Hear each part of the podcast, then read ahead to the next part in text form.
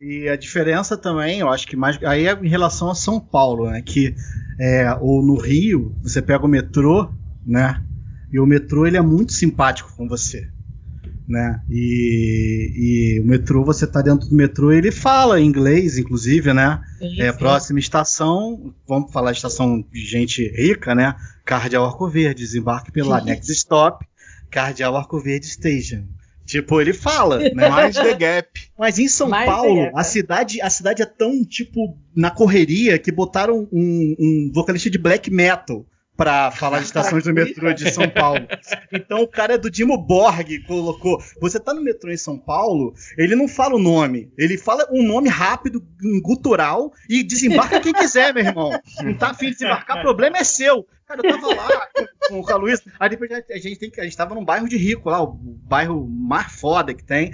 Aí qual é o nome? Jardins, né? O nome do bairro. Jardins. Jardins. Aí, é, uma porrada de gente falando. Foi num lugar lá que só falava outros idiomas, ninguém falava português. Aí tava no metrô, aí ele falando, a gente tinha que saltar na estação Trianon, não esqueço o nome, que é uma estação de rico também lá. É, aí, sim. aqui no Rio seria próxima estação Trianon. Desembarque pelo lado direito. Lá a gente fala assim. e acabou, né? Atenção, está no ar a Rádio Libertadora. Eduardo Cunha, você é um gangster. E o que dá sustentação,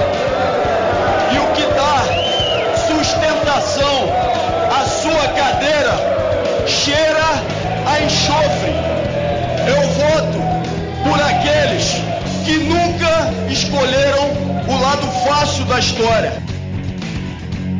São trabalhadores de São Paulo. Atenção! trabalhadores da Guanabara, trabalhadores do Nordeste de Minas Gerais. A nossa palavra a partir de hoje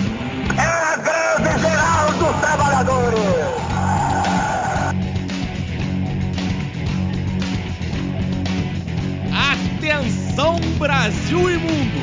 Está no ar o Guanabara Connection. Muito bom dia, boa tarde, boa noite, boa madrugada e principalmente um ótimo instante para você, nossa queridíssima, queridíssimo ouvinte. Sempre o, o ar mais bonito ou bonito, sábio ou sábio, maravilhoso ou maravilhoso, degustador dessas ondas sonoras que adentram os seus tímpanos e sacode a sua cabeça. É, inicialmente, um breve merchan, como ainda não temos nosso programa de financiamento coletivo, que todos, alguns, ou melhor, quem puder e quiser colaborar, ajudar a pagar nossas custas. Um programa como o nosso, cara, é feito para entreter, informar e divertir. Mas isso nesse tipo de sociedade que a gente quer destruir tem um custo. Então, em breve estaremos com a possibilidade voluntária, mas independentemente de termos ou não esse financiamento, você, amiguinho, amiguinho, camarada, pode divulgar a gente. Manda nossos programas no grupo da família, do trabalho, amigos da escola, colegas, ficante, quem você quiser, onde você quiser casar o caos. Por isso, a gente ressalta o pedido, ajuda a gente, divulga aí. É, depois de uma aclamada urgente amaldiçoada com nossos camaradas do podcast Nada Tá Bom Nunca, Vitor Sante, Mora Juliane Tuxo, onde analisamos a conjuntura freestyle total. Hoje continuamos com o nosso Bye Bye Brasil dos convidados, trazendo para você ouvintas e ouvintos o Pistolando Podcast. Os nossos brilhantes parceiros da podosfera, Letícia Dacker e Tiago Correia. Antes de tudo, gostaria de agradecer em nome da casa, nós e nosso canhão de audiência, estamos felizes com as presenças de vocês aqui e para quem ouve o Guanabara e não ouve o Pistolando, gostaria que vocês se apresentassem aí para o pessoal e digam como vocês estão levando esses dias de quarentena. É, olá, todo mundo. Obrigada pelo convite. Meu nome é Letícia Dacker e eu faço Pistolando junto com o Thiago Corrêa, que vai se apresentar já já. Ah, como é que eu vou falar do Pistolando? A gente fala sobre coisas que a gente acha que são interessantes e que a maioria dos veículos não está dando muita trela ou trata de maneira que a gente considera superficial, então a gente dá preferência a assuntos que não tem muita gente falando. É, porém, sempre com convidados top, porque top nós não somos. Então a gente balanceia isso com é gente isso. gabaritaderezésima, entendeu? Então a gente só tem convidado shopsters. E, então assinem a gente lá e, e ouçam o nosso feed é bonitinho, cheio de assuntos muito variados. Essa quarentena tá sendo esquisita, porque, né? Ninguém tá, É. ninguém tá acostumado a essas coisas, então tá sendo muito estranho. A gente continua gravando porque a gente sempre gravou à distância mesmo. Eu tô em Curitiba, o Thiago tá em outra cidade, então a gente sempre grava à distância. As gravações continuam, os programas continuam saindo, mas é tudo muito estranho. Então vamos falar dessas estranhezas todas hoje aqui com vocês. Estou animada. Vamos ver no que vai dar.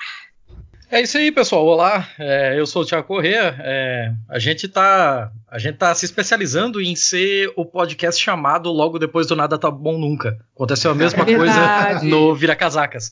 E, cara, eu sou de um feudo chamado Joinville, Santa Catarina. Então, vocês podem imaginar que não acontece muita coisa aqui, a não ser por talvez fascismo.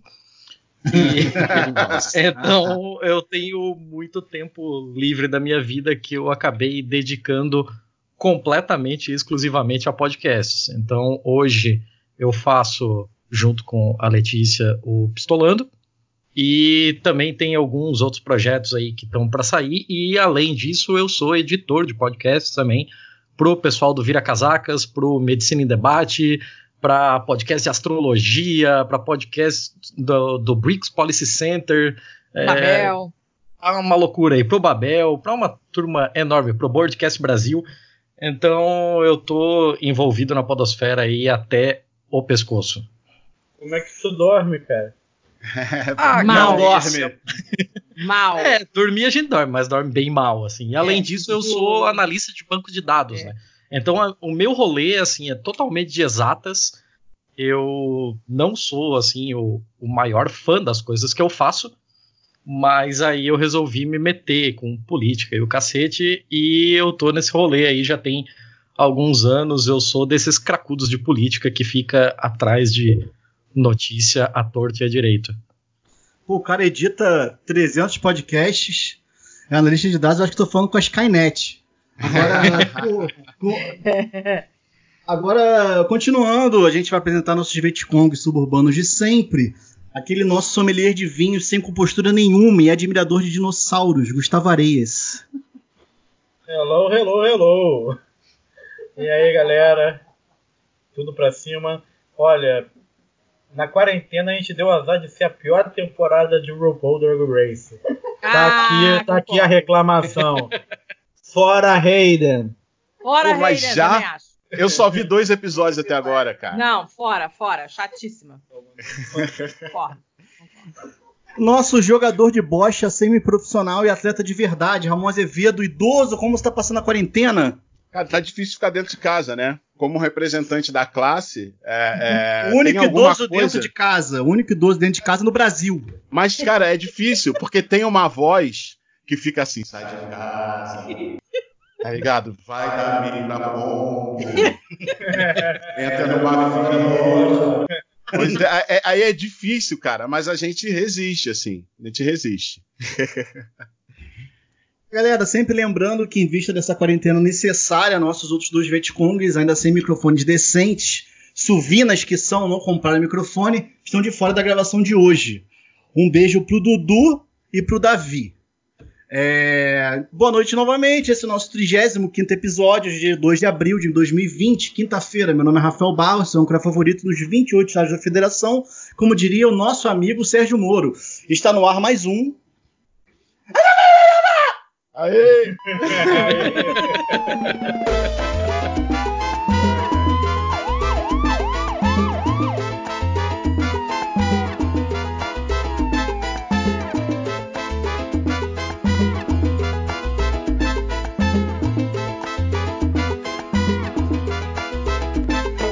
Vai pra Cuba, ô comunista safado! Ah, vai pra Cuba! Vai pra Cuba, pô!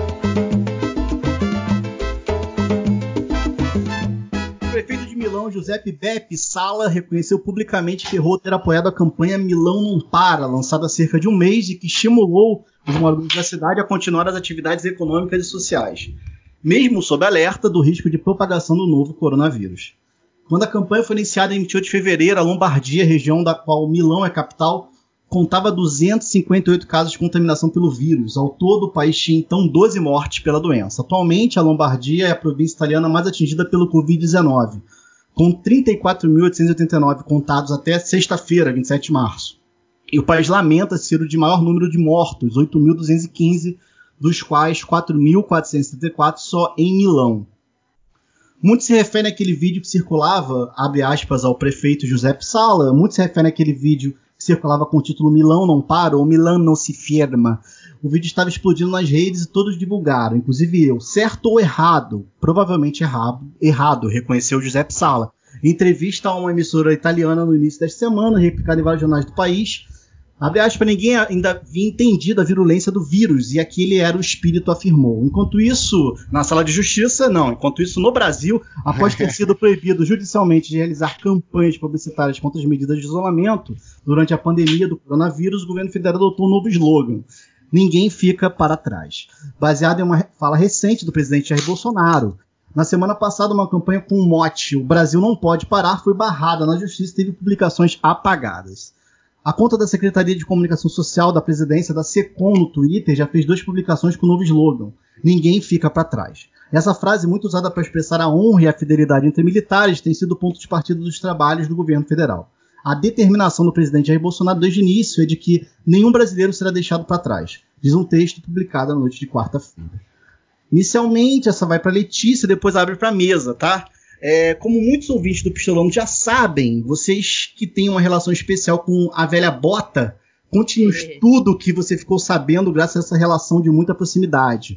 Como foi o processo de fechamento das lojas, a quarentena, o temperamento italiano sob a pressão da pandemia, enfim.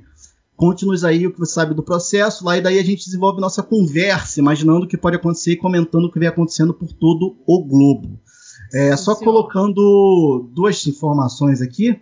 É, eu acho que uma só. É, o Lombardia, é, verdade significa barba longa? É uma terra de É. hipsters. Vem de Longobardo, que era esse povo, né? Era um povo considerado bárbaro e tal, e não sei o quê. O sentido original talvez fosse esse, mas é, ninguém nem lembra que existe mais a Lombardia, Lombardia e acabou. Ninguém para pra pensar muito no significado, não. Ó, eu, primeiro de tudo eu queria, eu queria reivindicar a posição de velha da mesa, que hoje certamente sou eu. Segundo lugar, é, queria explicar rapidinho por que, que eu tenho essa coisa com a Itália, né? Eu morei lá há muito tempo, meu marido é italiano, minha filha nasceu lá e meu marido tá lá. Então eu tô morando em Curitiba, Nossa. ele tá lá. E fica vindo sempre que a passagem tá barata e eu faço as férias da minha filha lá. Quer dizer, eu conheço mesmo o país, não é uma coisa de ouvir dizer ou frequento, sei lá, só o gueto, entre aspas, brasileiro em Roma. Não é isso. Eu vivia numa cidade do Aham. interior que não tinha brasileiro nenhum. Então a minha vida era uma vida toda italiana. Eu sei como funciona o país, né? Pelo menos a minha região ali bem no centro mesmo, porque o país tem muitas diferenças de região para região. Mas essa coisa da, da, da quarentena lá tá complicada porque o italiano ele vive muito na rua. Essa coisa da praça, mesmo as gerações mais jovens, apesar de estarem perdendo um pouco isso, mas as pessoas ainda se reúnem muito na praça para conversar né? Ainda tem muito evento na praça. Agora que eles estão muito fodidos porque agora vai começar o tempo bom, né? Que eles chamam de bella stagione, que é quando a- o tempo começa a ficar legal e as pessoas querem sair de casa, enlouquecidas porque ficaram meses de inverno trancafiadas em casa. O sol vai começar a sair, o calor vai começar a aparecer e as pessoas saem igual barata na rua. E não vão poder, porque tá todo mundo trancafiado na quarentena. Então tá muito difícil. As pessoas ainda fazem muita coisa na rua mesmo que não seja mais na praça e cada vez mais as pessoas estão indo para os shoppings e tal, mas as pessoas saem. Aham. E, e- e é, é complicado. O pessoal mais velho que gosta de botar cadeira de plástico na calçada para ficar vendo o movimento. É, ainda é uma coisa muito comum para ficar trocando fofoca com a vizinha do lado, né, por cima da, Uhum. da cerca. Então realmente não está sendo fácil e essa espera, esse atraso é, né, da, da, da cidade de Milão em, em tomar essa decisão, mas do governo italiano mesmo, que tá, é uma zona, caso vocês não saibam, aquilo é um, Não, faz, não sabia. é uma zona. Ninguém termina um mandato há sei lá quantos anos. O negócio é uma parada bizarra, né? E eles tomaram, demoraram muito para tomar uma atitude de fechar as coisas e botar as cidades em lockdown. E Milão tem muito essa coisa do paulista. Ah, eu Hum. carrego o país nas costas. É a mesma coisa, igualzinho. Né? Todo país Ah, tem a ah. sua cidade assim, né? Ferrovia, é ferrovia não é? Como é? É ferrovia que eles chamam, né? Os paulistas. Ah, É a não locomotiva do Brasil. Locomotiva. Locomotiva Isso. do Brasil. É, sempre Locomotiva começa com aquela de- de ai, não, cor, é, não do corduco. Que é a porra do, do lema que tá na, no- na bandeira da cidade, né? Que é não sou conduzido, conduzo. Ai, Nossa, parece uma família de Game of Thrones, né, cara? é Uma isso aí, nossa. É, Meu Deus. é bem isso. E, Parece então, até que quem o espírito escreveu é esse, né, o- a bandeira da Itália foi o- a família Mesquita e a família Frias. São Paulo, São Paulo. Cara, e É, assim, é, Paulo. Para vocês terem uma ideia, a primeira frase da Constituição italiana é a, a Itália é uma república baseada no trabalho. Ponto. Essa é a primeira frase da Constituição. Nossa. Ah, você Sabe? falou que ninguém termina o mandato lá. Ah, eu nunca Ninguém. fui à Itália. É, mas a minha ideia da Itália, um estereótipo imbecil total, é que são 80 milhões de pessoas discordando uma das outras com o dedão levantado, com a mão Mas é levantada. exatamente isso. É isso tipo, um fala uma coisa e tu fala, mas como? Não, não, não, não É vendo, exatamente não, isso. Outro fala, outro fala, não, você está errado, não. Aí você não está equivocado. De 80 milhões de pessoas, um né, contestando o outro eternamente ali. A minha ideia, minha, meu estereótipo é isso do italiano. É até muito parecido com o brasileiro até. Sim, sim. Olha, eu acho, eu acho que o italiano é o único povo ao qual se aplicam todos os estereótipos que todo mundo tem deles. Tudo que vocês já ouviram falar é verdade, tudo é verdade. E, e eles são assim mesmo, é todo mundo brigando, não sei o quê. Você, eu já cansei de achar que as pessoas estavam se matando e era uma conversa sobre, sei lá, parmesão, sabe? Um negócio totalmente trivial. Inclusive, já presenciei isso na, na casa dos meus sogros. Eu achei que eles iam estrangular um outro e ficaram mais de uma hora discutindo sobre o parmesão. É, você vê que a pessoa, quando não tem problema, ela cria onde não tem, né? Mas é, eu tenho amigas que moram em cidades grandes, porque o meu marido tá lá numa cidade bem pequena, que eu considero muito pequena, eu sou do Rio, pra mim, 15 mil pessoas é um quarteirão de Copacabana, né? Vamos É combinar? verdade. É bem pequenina. Mas. É, não, e eles acham, não, não é tão pequeno assim. Olha, gente, preciso informar pra vocês que é muito pequena, tá? É um ovinho, é muito pequeno. E é, é, tem, tem uma, uma, uma vibe, assim, talvez fique mais difícil é, nas cidades grandes, né? Porque tem muita coisa pra fazer. E as pessoas moram em apartamento, então é muito mais difícil, claro, você morando num apartamento, você ficar na sua casa. Né? Quem mora numa cidade menor tem uma casa, tipo, minha sogra não, não tá sofrendo nada, porque ela tem uma casa grande, com quintal, com a galinha, com cachorro, com caralho a quatro. É moleza. O vizinho dela é primo dela e tá, sei lá, quantos metros de distância. A casa, ela não precisa chegar perto de ninguém se ela não quiser. Uhum. Mas em apartamento a coisa é muito complicada. Eu tô usando a escada, não tô mais usando o elevador, né? Pra não ficar lá respirando os perdigotos largados da última pessoa que entrou. Nossa, eu não tinha nem pensado nisso. Pô, elevador, cara, é punk, o negócio é uma parada fechadinha lá, né? Não dá, né? Nossa. Foda, né? Em Dez andar andares. baixo. Vou emagrecer. Aí, não, 10 andares vai tomar no cu. Eu até desceria a pé, mas não subo, não, tá merda. Mas É. sabe, então o pessoal das cidades grandes, principalmente quem tem filho pequeno, tá sofrendo pra caramba. Eu tenho amigas em, em Milão, eu tenho amigas em Bergamo, eu tenho amigos, uma amiga em Brecha, que é, uma- é a cidade, eu acho que é mais afetada, com mais mortos, sabe? E assim, muita gente com pais idosos dentro de casa, porque o italiano não morre nunca, não sei se vocês sabem, os italianos eles jamais morrem de morte morrida. eles só morrem de morte matada. E em morte matada eu coloco o vírus também. Sim. Mas senão eles não morrem. Nunca. Talvez por isso tenha surgido a máfia também, né? Duvido. Não duvido Ele não morre, cara. Morre, Tem, né? que dar um Tipo, jeito só com um tiro na puxa. Não morre. É, ssó pra- Então, só-.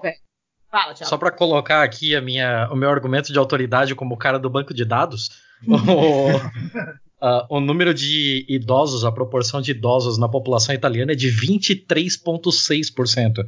Então, tipo, de cada quatro pessoas da Itália, uma é idosa. É um país Nossa. muito velho mesmo. Não, e é velho É, mesmo. É, seria tipo 50 milhões de pessoas no Brasil, né? Sim. muito, muito velho. Muito, muito, muito velho muita mesmo. gente. E eles são participativos. Eles não estão trancados em casa. Eles estão na rua, eles estão fazendo compras, eles estão jogando bocha, sabe? A- a- as mulheres estão andando de salto de bicicleta. Aí o pessoal, você vê o pessoal na rua mesmo, cuidando das casas. Na minha cidade lá, que é muito pequena. Tá cheio de velho no quintal, plantando coisas. Esse é o período que você começa a. que começa o pessoal a pirar na batata na, na horta, porque né, é o período que as coisas começam a crescer e você tem que colher e plantar outra coisa pro verão. E não sei, não entendo nada disso, tá? Porque eu sou menina de cidade, então não, não sei nada. Mas é um período assim de meio que de fermento, sabe? As coisas estão começando a acontecer. Tá muito Sim. difícil para quem mora em cidade grande, tá num apartamento ficar em casa. Muito difícil. As minhas amigas estão em cidades maiores estão falando, olha, o pessoal tá ficando em casa, mas demorou para entender. Sabe? Hum. Teve uma que ela vai a pé pro trabalho Ela mora mais perto do centro e o chefe dela falou assim: Ah, você vem a pé, não precisa fazer quarentena. Ela, o que, que tem o cu a ver com as calças? Pois é, gente. Né? Ah, porque você não precisa pegar metrô. Ela, mas foda-se, eu vou entrar aqui e tem outras pessoas no escritório, você tá maluco, sabe? Então o cara não queria dar licença para ela. Tá, tá complicado. O pessoal custou bastante a cair a ficha, mas agora parece que estão começando a sossegar o facho, sabe? Mas, e assim, eles tiveram que aumentar as multas para quem tá rodando na rua. Você tem que imprimir uma autorização lá no site da polícia, sei lá das quantas, imprimir um papel, assinar, é um auto, um auto certificado que eles chamam, explicando por que, que você está na rua, e tem que ser um motivo válido. Se você, por exemplo, mora em um município e trabalha em outro, que é o caso do meu marido, e nós estamos falando de um município de 12 minutos de carro, a viagem, tá? Ah, tá. Ah, mas ele mora no município, é, e sem trânsito nenhum, porque é tudo estrada e tal, e trabalha em outro e ele tem que justificar. Então todo dia tem que sair com aquela merda no bolso, apesar de ter um endereço, sei lá, o cara podia perfeitamente levar uma conta de luz que tem o nome, né, o endereço de casa e, e o nome da empresa que tá no nome dele, que tem um endereço, já seria suficiente. Mas não, você tem que imprimir a parada lá, preencher, assinar, taranã, taranã, porque senão você é multado. E ele falou que tem muita polícia na rua, eles estão enchendo o saco das pessoas mesmo. Meu sogro levou um esporro porque estava andando com um cachorro e foi andar um pouquinho mais longe do que em volta da casa. A polícia parou: O que, que tá fazendo na rua? E mandou ele voltar para casa e não sair de, do, do, do, perímetro da casa. Então ele tem que ficar dando volta com o cachorro em volta da casa. Quer dizer, eles estão eles estão em cima mesmo, porque senão o pessoal não fica. Não fica. Italiano é ruim de regra, né? Disciplina, isso não, não existe. É, eu só queria falar que, segundo o que você falou, né? Isso é pior ainda, porque além de você ter um problema, você tem um problema cultural também muito forte. Uhum. A cultura, é que você falou, os idosos são extremamente ativos, né? Então, você tem prender eles dentro de casa, você tá acabando com a vida com a vida deles, não que não uhum. seja certo. Não tô falando isso no sentido de assim, olha, tá errado o que tá se fazendo. Mas é complicado demais, né, cara? O, o geralmente o idoso ele tende a ser um pouco teimoso, né? A gente tava até um conversando pouco? com o Ramon antes. É, tô, assim, Tava até conversando isso com o Ramon antes do, de começar aqui, falando que é, é mais fácil você morrer pela rotina do que pelo coronavírus, e uma coisa leva a outra. né? Que, assim, eu fui. Hoje de manhã eu fui no Hortifruti comprar pão. Aqui no Rio a gente tem um hortifruti que vende pão. Hum, enfim. É, uhum. Aí fui lá comprar pão e assim, o hortifruti é. A Letícia foi daí, ela, ela sabe. E aí, aí o, eu entrei no hortifruti, assim, idosos, na sua maioria dentro do hortifruti, idosos, assim, pelo que eu vi, fazendo compras diárias. Eu falei isso com o Ramon. Então, assim, pega uma laranjinha, uma maçã e um pão. Ai, e vai pagar. Deus. Aquilo ali ele tá fazendo todo dia. Aham. Ele não tá comprando 10 pães, um quilo, e vai levar para casa e vai congelar uma é. semana. Não, ele vai fazer aquilo todo dia. Então, assim, é, ele não abandonou a rotina dele. E aí entra um pouco o que você falou, da, de você ter uma medida mais restritiva mesmo, de, de brigar com a pessoa na rua, falar, olha, por que, que você está na rua todo dia? Botar o policial ali naquele mesmo lugar, naquela mesma esquina, falando, ontem eu te vi aqui passando, com uma laranjinha, uma maçã e um pãozinho. Amanhã você vai passar de novo com a laranjinha e maçã, eu vou te botar na gaiola. Eu vou para na gaiola. Eu acho que tá faltando aqui no Brasil uma, uma medida mais restritiva, entendeu? Mas assim, o, a minha dúvida em relação ainda à Itália é que eu lembro de você ter falado que ficou assustada com as imagens do aeroporto de Milão. Uhum. Eu queria que você comentasse aí. Porque eu não faço. A gente não Ninguém aqui foi em Milão, né? Tirando você. A, a minha então avó a morava. a minha avó morava noção. na rua Milão, em Quintino. 7.9 Ó, tá valendo. É, Quase lá. É, tá então eu conheço. A gente não tem a menor noção se o aeroporto é mais um Congonha, se é mais um Guarulhos. Sabe? Não, na verdade não era nem aeroporto, era estação de trem. Porque o lance foi o ah, seguinte: meu marido foi. É, um funcionário do meu marido tinha ido fazer alguma coisa em Milão, que eu não lembro mais o que, que era, e foi de trem. E ele falou, cara, não tem ninguém na estação. E isso foi antes de decretarem lá o fechamento, tal, não sei o quê. Quer dizer, as pessoas estavam começando a ficar assustadas, estavam começando a se mexer por conta, por conta própria, né? Antes do governo decretar o lockdown e tal, já não tinha movimento. E ele ficou muito assustado, porque é uma estação muito movimentada. Tem trens internacionais, entendeu? Então, assim, tem muita gente passando. Vocês imaginem uma central do Brasil que tivesse trem para o Paraguai. sabe? E, é, tem muito, tem muita gente. É uma estação muito movimentada. E ele falou que não tinha ninguém, que era muito assustador. E então eu, eu, eu consigo imaginar. É uma coisa de filme mesmo, que você vê aquela cena tudo vazio, um lugar que normalmente estaria lotado, e isso vai te dando nervoso, porque você sabe que tem alguma coisa muito errada para aquilo estar fechado.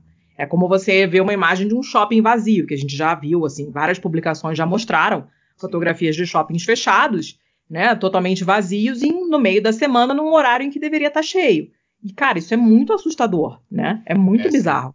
Muito. E ali é muito complicado. grande, né?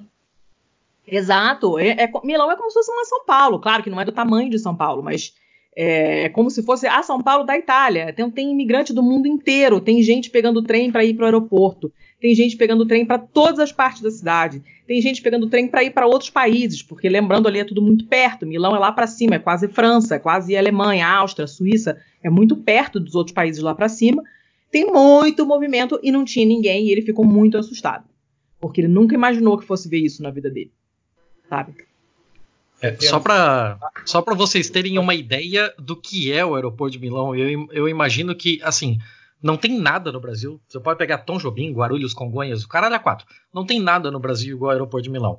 Para vocês terem uma ideia, em 2019 passaram pelo aeroporto de Milão 28 milhões de pessoas.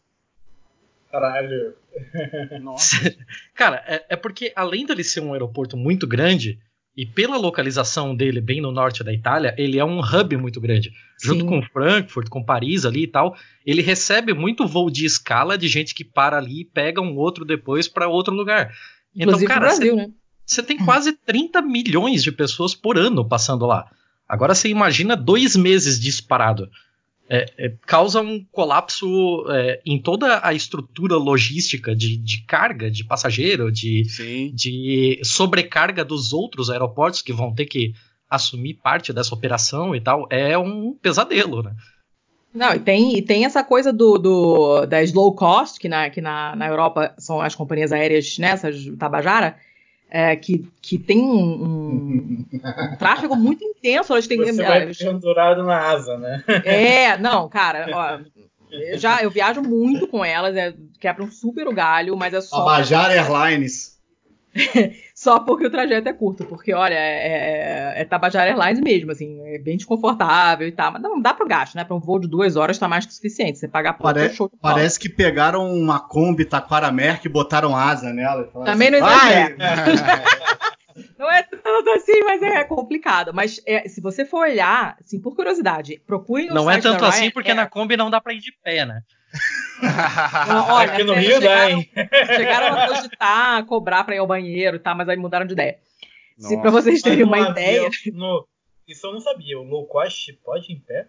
Não, não, mas chegaram Ah, a, a cogitar a hipótese de pagar pra usar banheiro, pra não sei o quê. Eles já cobram por qualquer coisa a mais, eles já estão cobrando, né? Imagina Mas se essa- vocês. Não, curiosidade, se vocês forem Ah. procurar o site da Ryanair, tem em português também, porque eles também voam de Portugal, quem não souber inglês, e vão clicando no mapinha lá para vocês verem quantos voos saem de Milão. Para vocês entenderem como é a cidade em termos de, de hub mesmo, né? Porque Roma é a capital, mas ela é bem mais pro sul. Quer dizer, bem mais, né? O país é micro, então bem mais dá, sei lá, quatro horas de carro, talvez mais um pouquinho. E. Não, talvez menos, porque eu tô. Acho que é um pouquinho menos. E quando você olha, você vê que sai tudo dali. Então tem trem pra tudo quanto é lugar, tem voo pra tudo quanto é lugar, e a cidade tá realmente deserta. Então, tá muito estranho, sabe? Tá- as fotografias são bem apavorantes, assim, não tem ninguém na rua, é, que é, obviamente é o que deveria acontecer mesmo, mas é bem apavorante que isso tenha acontecido depois de tantas mortes. Só assim que o pessoal aprender, né? É, e é. com as multas altíssimas, porque as pessoas continuavam meio que saindo. Eles passaram, acho que, para 3 mil euros, se não me engano. A multa para quem é pego na rua sem autorização. Foda, né? 3 É, mil fiz euros. o cálculo, eram 17 mil reais e alguma coisa. Caralho, velho. Um euro tá 500 reais, né? Ah, é, por aí, o cálculo correto Pois é é. esse. Você compra, né? Você compra um carro com o dinheiro da multa. É, pois E- é. É, compra mesmo. O meu primeiro Imagino. carro que eu tive, comprei lá, que era um carro, era um carro Tabajara também, mas que funcionava direitinho, eu paguei 1.600 euros na época. Então, tipo, é um carro. Caralho. É um dois carro. É. Aí você compra um carro com o dinheiro da multa e não pode sair de casa pra usar o carro. Pois é, pra você ver, né? Melhor não comprar porra do câmbio carro. alto, o carro tá cara. na Amazon e assim, bebendo em casa, acho mais negócio, mais lucro. Mas tá foda, tá foda. O pessoal tá reclamando Dá pra caramba, ninguém aguenta mais. As crianças estão enlouquecidas. calma aí, calma, aí, gente. Tem calma aí, cachaça calma aí, na calma aí. Amazon, tem tudo na Amazon. Dá pra comprar cachaça na Amazon. Dá, dá. Foi bom saber que eu não tô querendo ir no mercado. Cara, você consegue comprar tudo na sei. Amazon. Aqui eu não sei como é que tá, mas lá você compra até carne fresca, eles entregam em duas horas no máximo, uma porra dessa. Caramba. Nossa. Não, bebida alcoólica eu sei que dá. Submarino vende. Ponto Ah. frio, se eu não me engano, vende. Ah, mas parece que vai direto, Uhum. cerveja, tudo na Amazon. Tem, tem saco de sair, mas aí compra. Tá, com- continua comprando online como ele fazia antes, que quando tinha preguiça de sair, entendeu? Mas, tipo, realmente não vale a pena você ser multado. Fica em casa, bebe, come, assim, panturra e vai dormir. Porque é mais negócio do que levar uma multa dessa na rua, né? É, eu acho que uma multa aqui funcionaria bem, né? Porque eu acho que isso as pessoas, tipo, respeitariam um pouco mais. No começo, quando teve, não sei se vocês lembram quando teve aquela multa pra, pra jogar guimba de cigarro no chão, Hum, aqui no Rio. Cara, a minha sogra foi multada duas vezes. E aí ela passou a andar com um negocinho. Tipo, e, e ela não joga mais cinza do chão até hoje. ó, prendeu, viu? A multa era 170 reais. Era, né, pra- tipo, pra ela era um preju. Não, e, os- e os- e o, e o guarda municipal que ficava, né, com o cara dando a multa, ele era muito ninja, tá ligado? Ele, É. não, ficava, ele não ficava à mostra, não. Ele ficava meio atrás de uma pilastra, É. olhando com um retrovisor, assim. Aí quando ele via alguém, ele saía atrás e falava assim, tá multado, meu irmão. Cara, você Caraca, Tomei Companheiro essa pra multa multar. do cigarro duas vezes. Mas caraca. foda, ele ficava escondido, então não tinha muita. É, eu sei, muita escondido, fuga. apareceu do nada, cara. Tá aparecendo que nem os velhos no hortifruti, cara, quando a gente vai. Mas eu, eu, eu queria falar uma parada, é, a Letícia tava falando sobre essa coisa da cidade fantasma, né? É, eu vi umas imagens de São Paulo, não sei se vocês chegaram a ver, feitas por drone. Passaram. Eu já perdi a noção de que dia é hoje. Eu tenho a impressão de que foi do Fantástico. É, e, tipo, sem ninguém, absolutamente ninguém. Eu acho que isso. A gente aqui no Rio convive com violência, né? Então a gente tem aquela coisa do medo de morrer por uma bala perdida, enfim, mas isso é localizado, né? A gente sabe mais ou menos por onde andar. É, eu acho que essa coisa do vírus e da cidade fantasma, e tipo, não ter simplesmente ninguém na rua, é um negócio que é, amplia a minha sensação de medo de um jeito, Sim, sim, sim. Né? Porque é hiper anormal. Você está acostumado com movimento, com barulho, com gente, e de repente some todo mundo. Eu não sei pra vocês como é que é essa sensação, assim, mas pra mim isso é o que mais me aterroriza, assim, Ô, no site. Thiago, tá deserto aí, Thiago?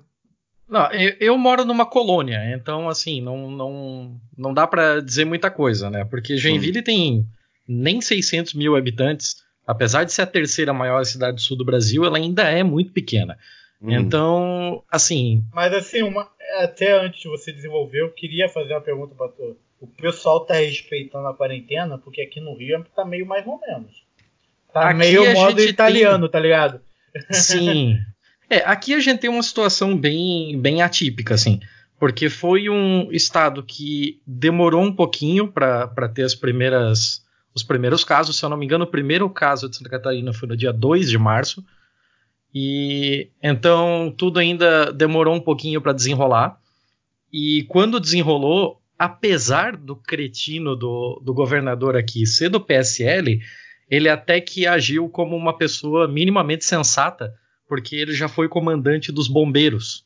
Então Ah. ele então logo de no início assim, ele já começou a fazer medidas de restrição e decretou um isolamento e fechamento de todo o serviço não essencial daqui da de Santa Catarina no meio de março. Aí o que aconteceu foi que no meio de março ele decretou por uma semana. No, no finalzinho dessa primeira semana ele prorrogou por mais uma semana. E aí a gente viu aqueles episódios incríveis de pessoal fazendo carreata em Balneário Camboriú para que o comércio reabrisse e tal. Sendo que Balneário Camboriú é o segundo maior foco do estado, perdendo só para Florianópolis. É, então você já pode imaginar o nível, né? Balneário Camboriú, a Dubai brasileira, né? Com, com todos aqueles prédios que três horas da tarde você já não tem mais sol na praia, porque todos eles já Dubai brasileira. Dubai brasileira pra sem elogio. Era pra ser, mas não, não tá Alguém- dando é certo. uma Pra mim, merda, hein, Rafael? só- Aquelas porra daquelas construção cafona no meio do deserto, feio pra caralho, na boa. Muito Cafona, feio. né? Cafona, cafona. é Cafona muito demais. barrência, coisa de Barra da Tijuca. É, coisa de quem gosta da Barra da Tijuca. É, Porque um grande crítico aí da Barra da Tijuca é, é a Barra da Tijuca do deserto, tá ligado? aí. Cara, a gente fala da Barra da Tijuca em todo episódio. Vocês já repararam nisso? Algum motivo tem, você concorda? O ódio é muito grande. Algum motivo tem. Mas, Mas eu então, aí a gente- perguntar pro Aí a Thiago, gente teve cara, essa, essa carreata aqui e o pessoal começou a fazer pressão. Logo depois veio aquele discurso grotesco do Bolsonaro falando em reabrir as coisas tal. E o governador aqui deu a entender que após essa segunda semana né, de, de isolamento, ele ia começar um processo de reabertura. E todo mundo começou a se animar e começou naquele final de semana ali, final de semana passado, é, o pessoal começou a dar uma afrouxada. Na segunda-feira já estava bem frouxo e o decreto venceria na quarta-feira. No domingo, ele, no domingo à noite, ele deu uma, ele deu a entender para os prefeitos de Tubarão e Criciúma que ele se arrependeu de ter falado em afrouxar o isolamento e que ele iria fazer um novo prorrogamento. Mas aí o pessoal já estava nessa onda de começar a afrouxar as coisas. E então esse novo decreto na véspera de vencer foi prorrogado. Então até a próxima quarta-feira, dia 7, é, teoricamente ainda estamos em isolamento em Santa Catarina, mas é um isolamento para inglês ver. Tem muita gente na rua já. ah, as construções, é, mercado de construção civil, obras públicas, uma série de Não coisas já parou. foi Aqui afrouxado. Aqui também não. Aqui também não parou. E a, a tendência, assim, tem uma grande insegurança para como vai ser a semana que vem, porque agora, ah, por mais que o governador tenha esse, tenha esse poder de, de fazer um afrouxamento, ainda depende dos prefeitos com relação a, por exemplo, o transporte público municipal, né? Então, tipo, como é que você vai mandar trabalhador voltar aos seus postos se não tiver ônibus para ele ir, né? Então a gente está em um certo impasse aqui e toda esse, essa falta de, de, de segurança, de, de ter uma posição concreta de como vai se dar esse negócio, deixa todo mundo meio Deus dará e todo mundo resolve fazer o que quiser. Então, tipo, hoje eu precisei dar um pulo rápido no mercado e, tipo, tinha gente chegando no mercado num carro com três pessoas. Por que, que você precisa de três pessoas para ir no mercado? E assim, tá, tá a moda caralha já. Aqui já virou bagunça. É que essa- essas pessoas estavam desesperadas, elas foram só andar de carro, entendeu? Todo mundo no mesmo núcleo familiar. Mas aí, até antes da gente desenvolver mais o assunto, eu perguntar para todo mundo na mesa. Vocês repararam que piorou a situação na rua depois do pronunciamento? Já vou responder a minha parte. Aqui onde eu moro, piorou muito. Depois do pronunciamento terça-feira, que ele falou várias É, vezes. Aqui eu reparei pouco, na verdade. Então, o meu bairro, ele tem. A minha rua é muito movimentada, meu prédio é de esquina. E ele pega duas ruas muito movimentadas. Uma que vem do centro e outra que vem da rodoviária, digamos assim, né? E são duas ruas muito movimentadas. Meu apartamento é super barulhento. E não tô ouvindo mais barulho quase nenhum, tá bem tranquilo. É, mas, por exemplo, eu fui ao supermercado ontem e tinha mais gente do que tinha no domingo, que foi quando eu tinha ido pela última vez. Ah, é mais ou menos o mesmo horário, então não, não- né, apesar de um ser fim de semana, outro dia ser dia da semana e tal, mas tinha mais gente. Ah, vi mais gente de máscara, coisa que eu não tinha visto antes, e vi bastante gente de máscara. Colocaram aquela proteção de acrílico para os caixas e tal, e não sei o que. Agora, os lugares aqui estão fechados, assim. O meu pedacinho aqui não tem movimento nenhum na rua. Você normalmente você não vê ninguém quase na rua. Mas eu tô vendo que eh, eu passei em, outro, em frente a outras lojas e tal, e realmente está tudo fechado. Só tem mesmo aberto farmácia, restaurante, esses restaurantes tipo Quilo estão trabalhando com entregando quentinha. O meu restaurante Aquilo, meu de estimação, onde eu vou sempre, tá aberto ainda, mas não tem ninguém. O pessoal tá trabalhando com quentinha, ou então vai lá pegar comida e vai embora, que é o que eu faço. Eu levo os meus Tupperware, 11h30 quando eles abrem, que não tem ninguém, não tem perdigoto nenhum ainda, enche o meu Tupperware e vem para casa comer em casa. E eles falaram, cara, a gente vai acabar fechando mesmo porque nem vale a pena. A gente tá trabalhando muito mais entregando em casa, é muito mais saudável, eh, né, e, e seguro para todo mundo. Estão entregando. e a maioria tá nesse esquema. Eu não sei no centro. Eu tenho amigas que moram no centro que falaram que tem uma galera na rua, assim. Então eu acredito que tenha feito alguma diferença, sim. Eu não tô vendo, mas o meu bairro ele é parado. Mas quem mora no centro, centro mesmo, disse que tem uma galera na rua. É, eu, tenho, eu tenho três parâmetros para dar. Engenho de Dentro, que é onde, onde minha mãe mora, onde eu tô agora. O Flamengo, que é Flamengo, Laranjeiras, Botafogo, aquele pedaço ali onde eu moro com a minha esposa. E os meus amigos que moram em algumas comunidades do Rio. Uh, no Engenho de Dentro, o pessoal parece que está levando mais a sério do que na Zona Sul. Aqui, efetivamente, tem pouquíssimo movimento. Pouquíssimo. Uh, na Zona Sul, o Largo do Machado, já tá o pessoal jogando. Isso depois, lógico, né? Que é o, o nosso recorte é, de tempo.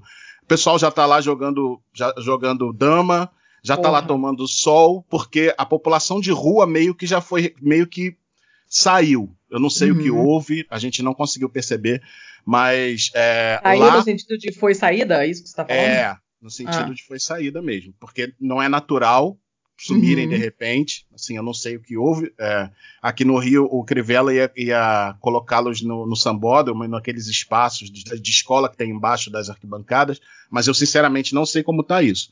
É, então eles estão aproveitando. Na Zona Sul, Laranjeiras, Largo do Machado, tipo, depois do pronunciamento, as coisas só não voltaram ao normal porque as lojas estão abertas.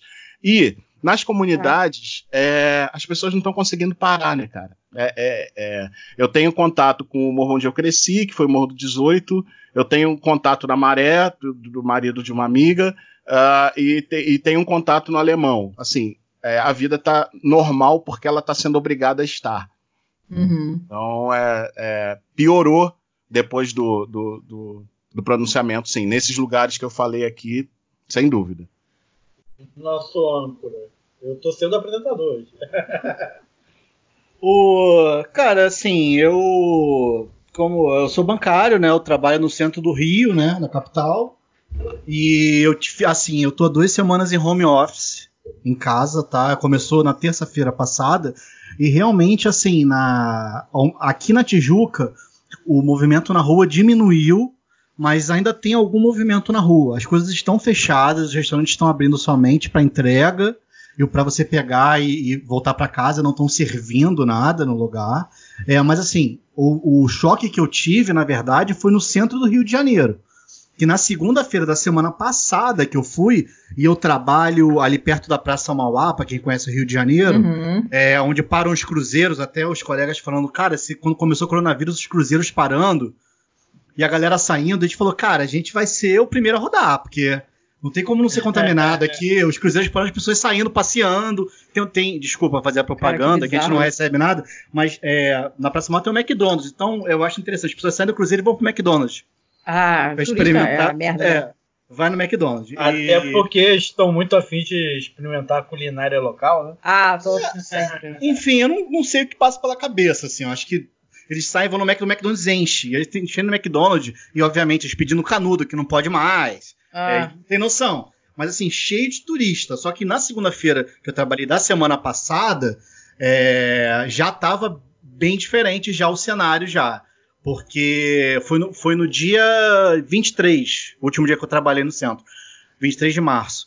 É, porque o McDonald's já tinha feito aquela separação das mesas. Tipo, não uhum. sente aqui, sente ali. Então todo mundo estava afastado já. Álcool em gel tiraram uma parada que eu fiquei triste. Aqueles negócios de ketchup que você aperta e sai um monte, entra, pega um ah, monte de é ketchup pra comer com batata. Aí ficou todo cagado de ketchup, blusa branca, de social, toda cagada, cai na gravata, é merda.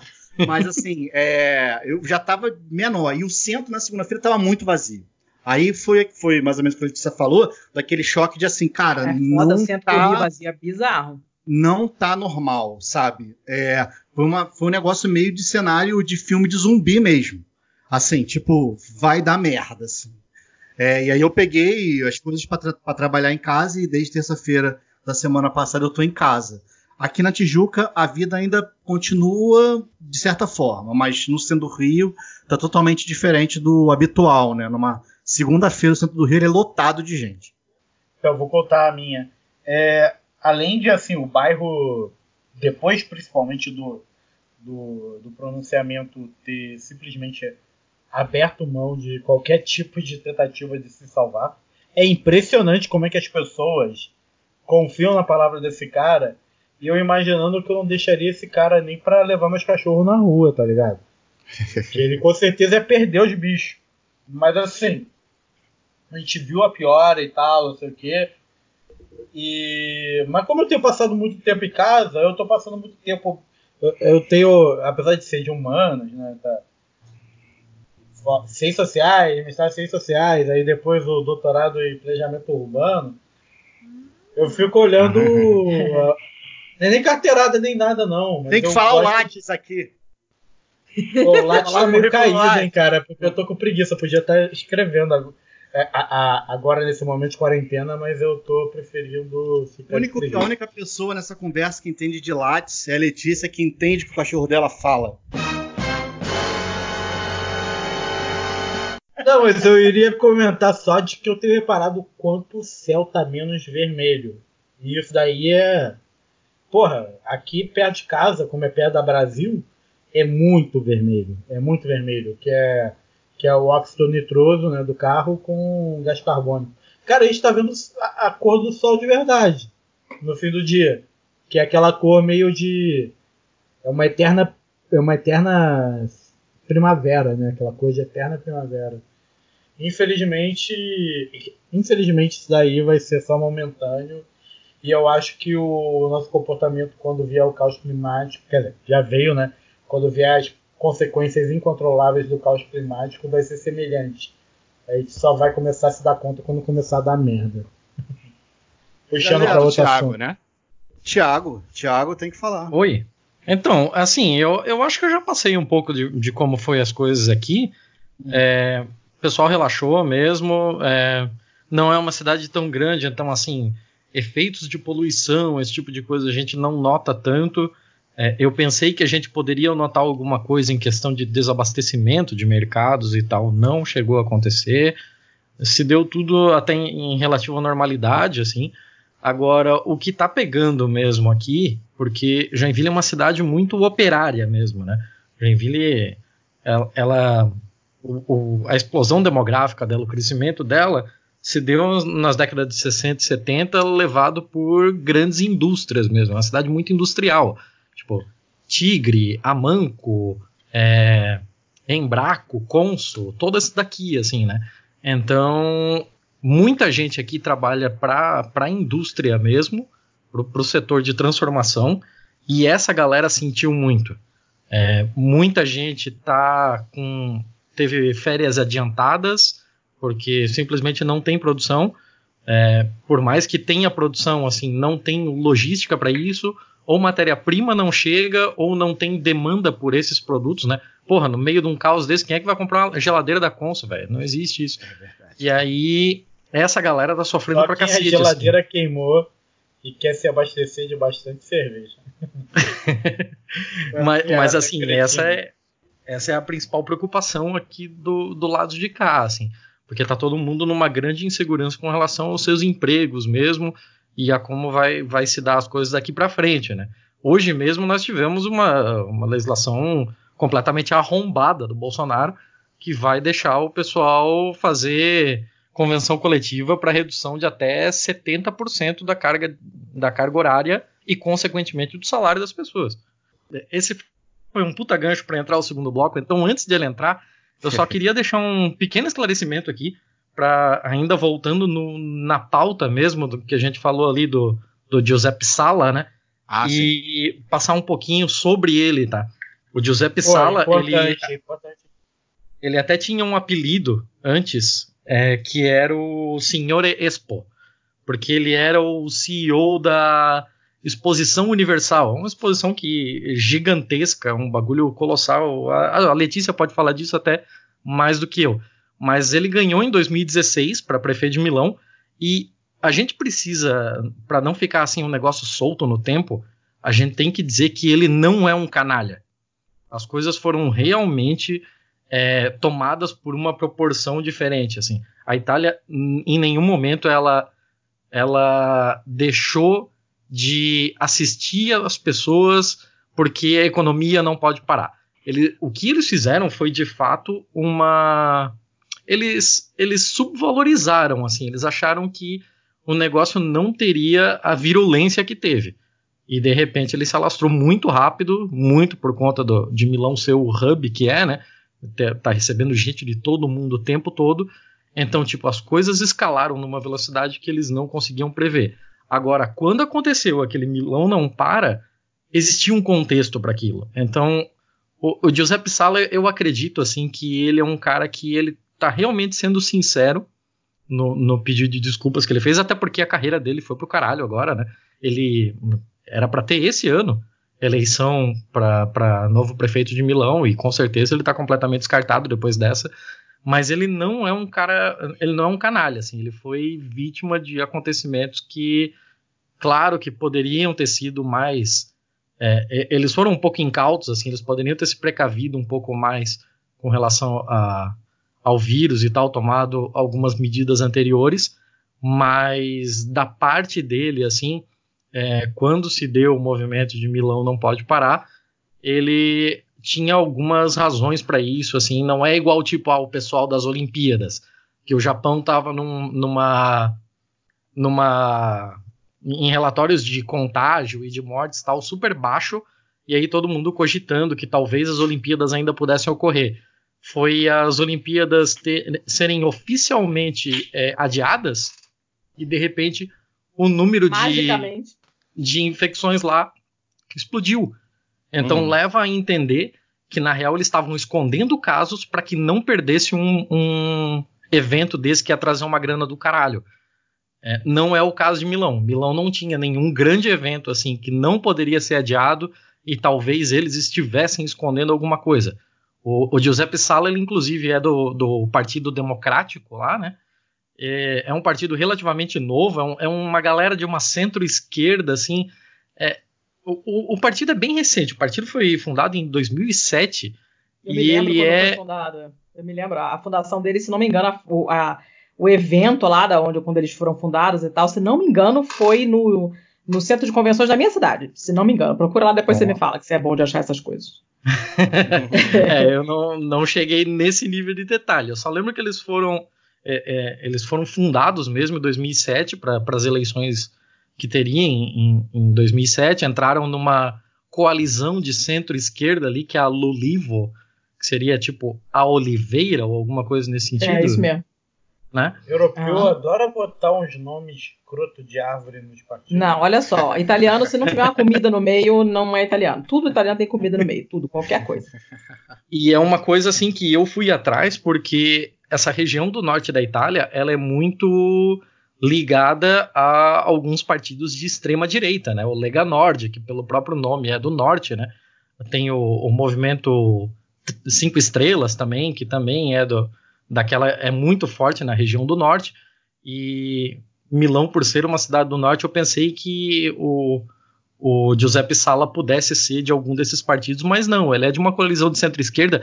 A, a, coalizão dele é meio esquisita, assim, ele é uma galera que tem um, tem um referencial na numa centro-esquerda de cristã, assim, numa social-democracia meio torta. É mais ou menos como se fosse um pessoal do centro, sabe?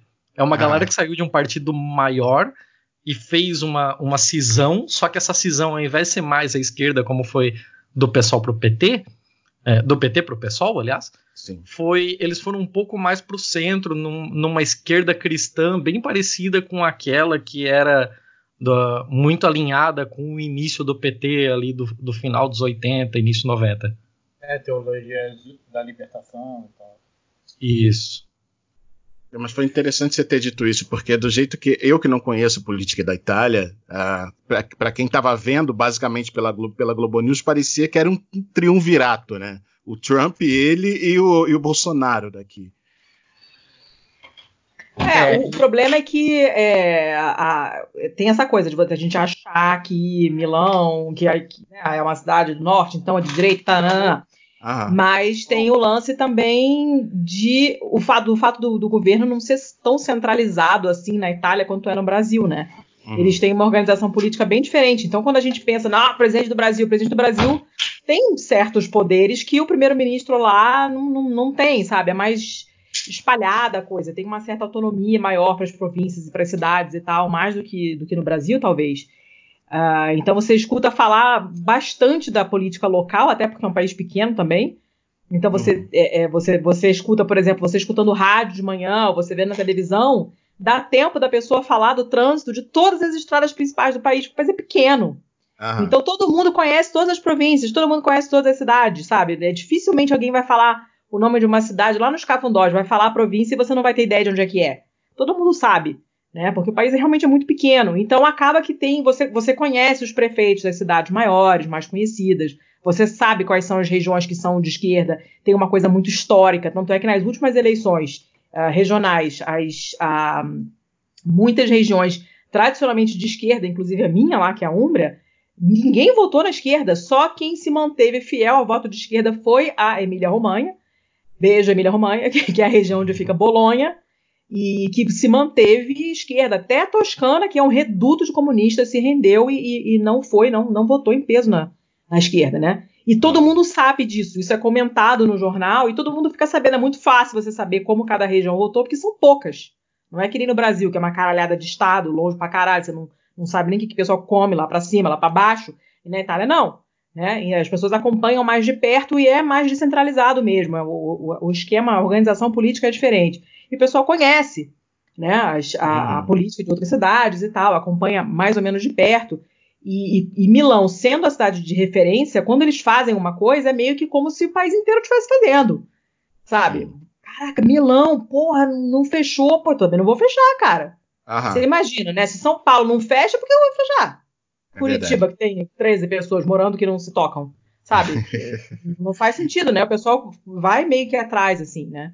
Sim. E eles têm muito imigrante também, uma situação de imigração bem complicada, inclusive. Então você fica pensando, poxa, se eles têm imigrantes pra caramba, gente vindo de tudo quanto é lugar do mundo, e não estão fechando nada, eu aqui, a minha birosca aqui em Passa Quatro, não vou fechar também. Sim, sim. Sabe? Funciona meio que como um modelinho também, né? Fora, fora um pouquinho da sua pauta antes da gente mudar de, de bloco, o que, que vocês acharam da, da postura da Vera Magalhães aí com lance ah. do Lula. Na boa. Vai, Thiago, você eu, espera aí. Eu quero, eu quero o rompimento total da porra toda, mas achei uma babaquice. Sério. Eu não tô sabendo. Eu não tô sabendo. Eu trabalhei feito um camelo hoje e acabei Ai, passando por isso. Esclareçam pra é, ele. se explica. Não, não, ah, não. Quero então... que vocês expliquem quais suas palavras putaças para eu ver a reação dele, só acompanhar a reação dele de longe. Não, então, o o Lula escreveu um tweet dizendo que é, as únicas pessoas que vinham agindo bem eram os governadores e fazendo um elogio assim meio modorrento, mas um elogio ainda assim, à postura do João Dória.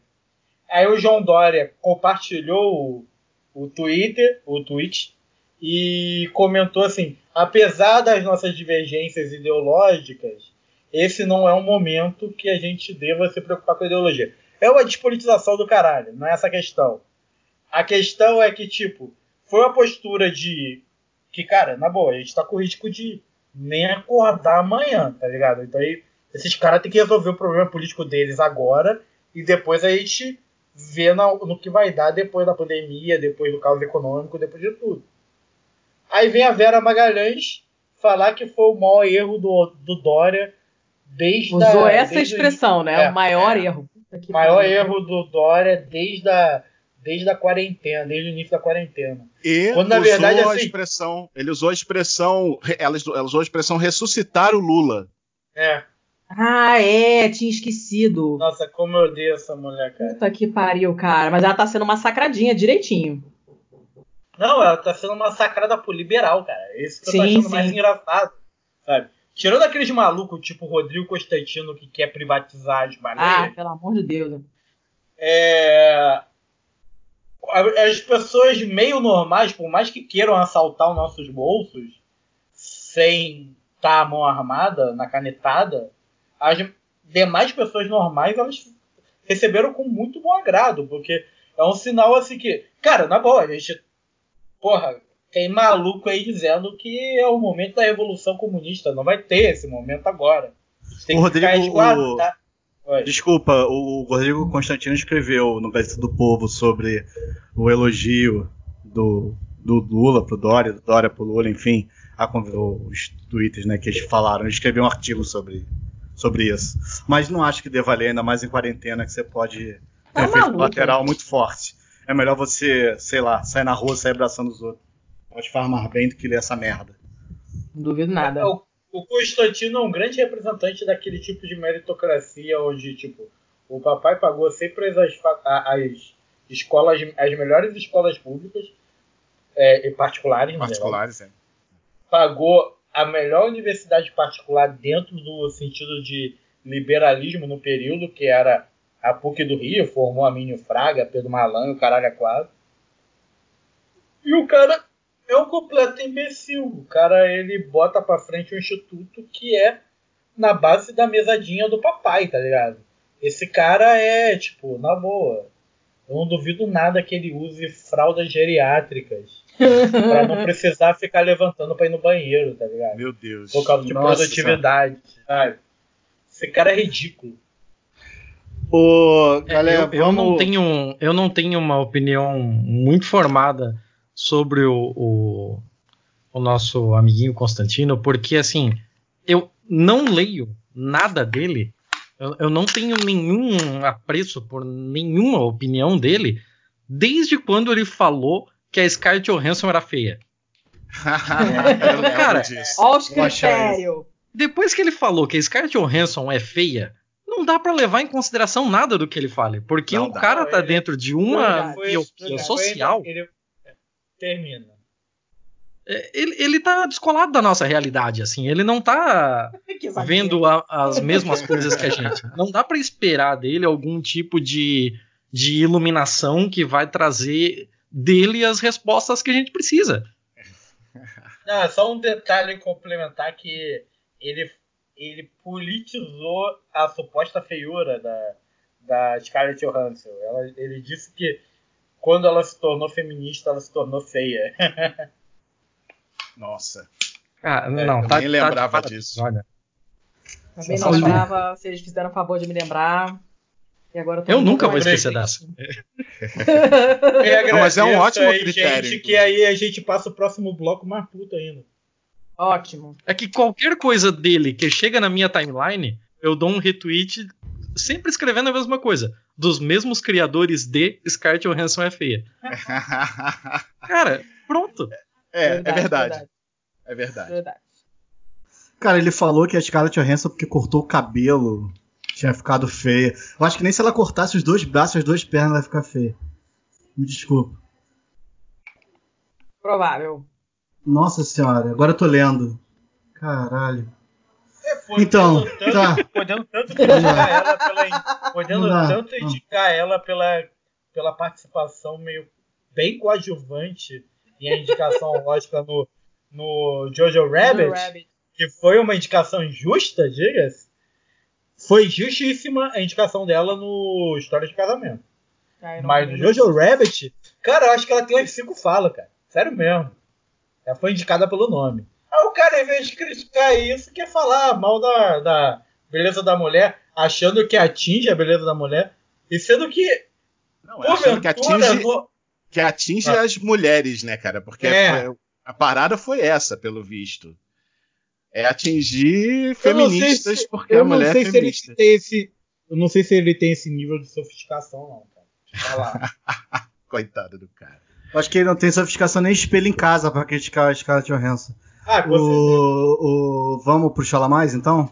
Chola mais.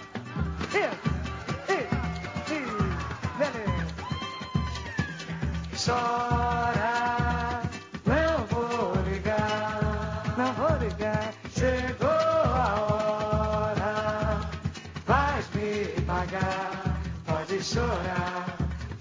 Queridas e queridos, esperado, mas não igual ao bem-sucedido Chola Mais da semana passada, vou listar quatro notícias dos últimos dias divididas em dois rounds, cada um, obviamente, com duas das notícias ao término de cada round. Eu abro a mesa para a mesa comentar depois de falar as duas notícias. Primeiro round. É, o presidente Jair Bolsonaro sancionou com vetos nesta quarta-feira, dia 1 de abril, a lei que estabelece um auxílio de 600 reais mensais por três meses aos trabalhadores informais. O ministro da Secretaria-Geral da Presidência, Jorge Oliveira, anunciou a sanção em rede social. a medida que não tinha sido publicada no Diário Oficial da União até o início da manhã desta quinta-feira, dia 2 de abril, a publicação é necessária para oficializar o auxílio e permitir que o benefício seja concedido. O auxílio tem o objetivo de diminuir o impacto da pandemia do coronavírus na renda dessas pessoas que não têm carteira assinada e por isso foram mais afetadas pelas medidas de isolamento social. A fonte é o G1.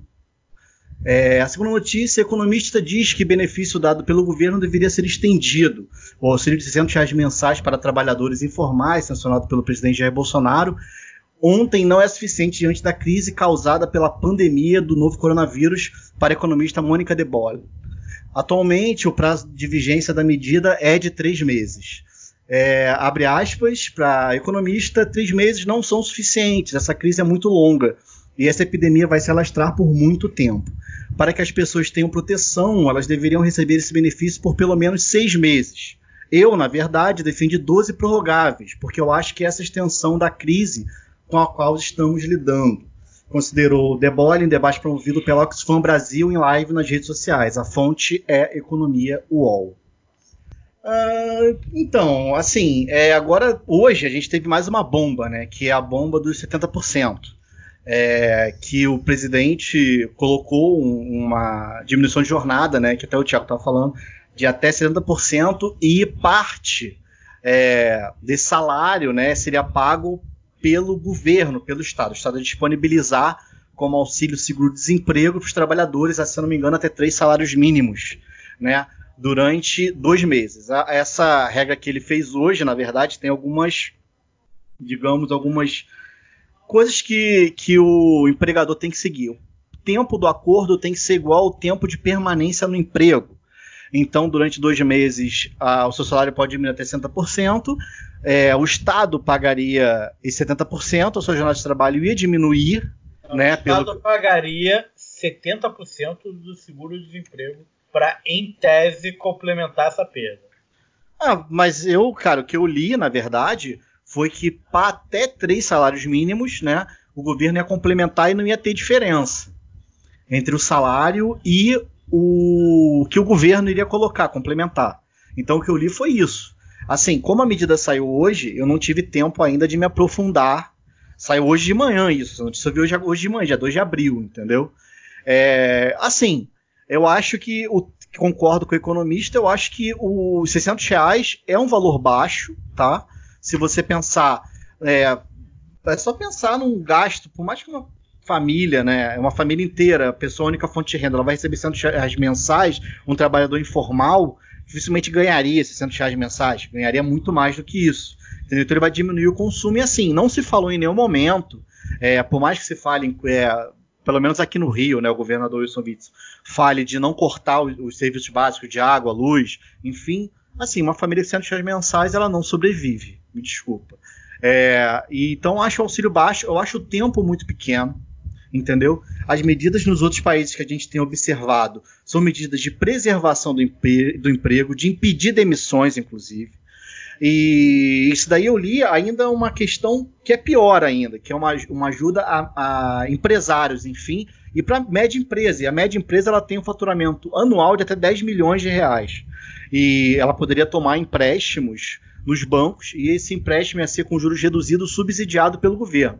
Então, assim, o, é um governo que já se falou, né, que ele é tigrão para um, tchutchuca para outros, né? É, assim, para o trabalhador ele é um tigrão. Ele acha que 600 reais mensais para cada família vai ser o suficiente para a sobrevivência dela.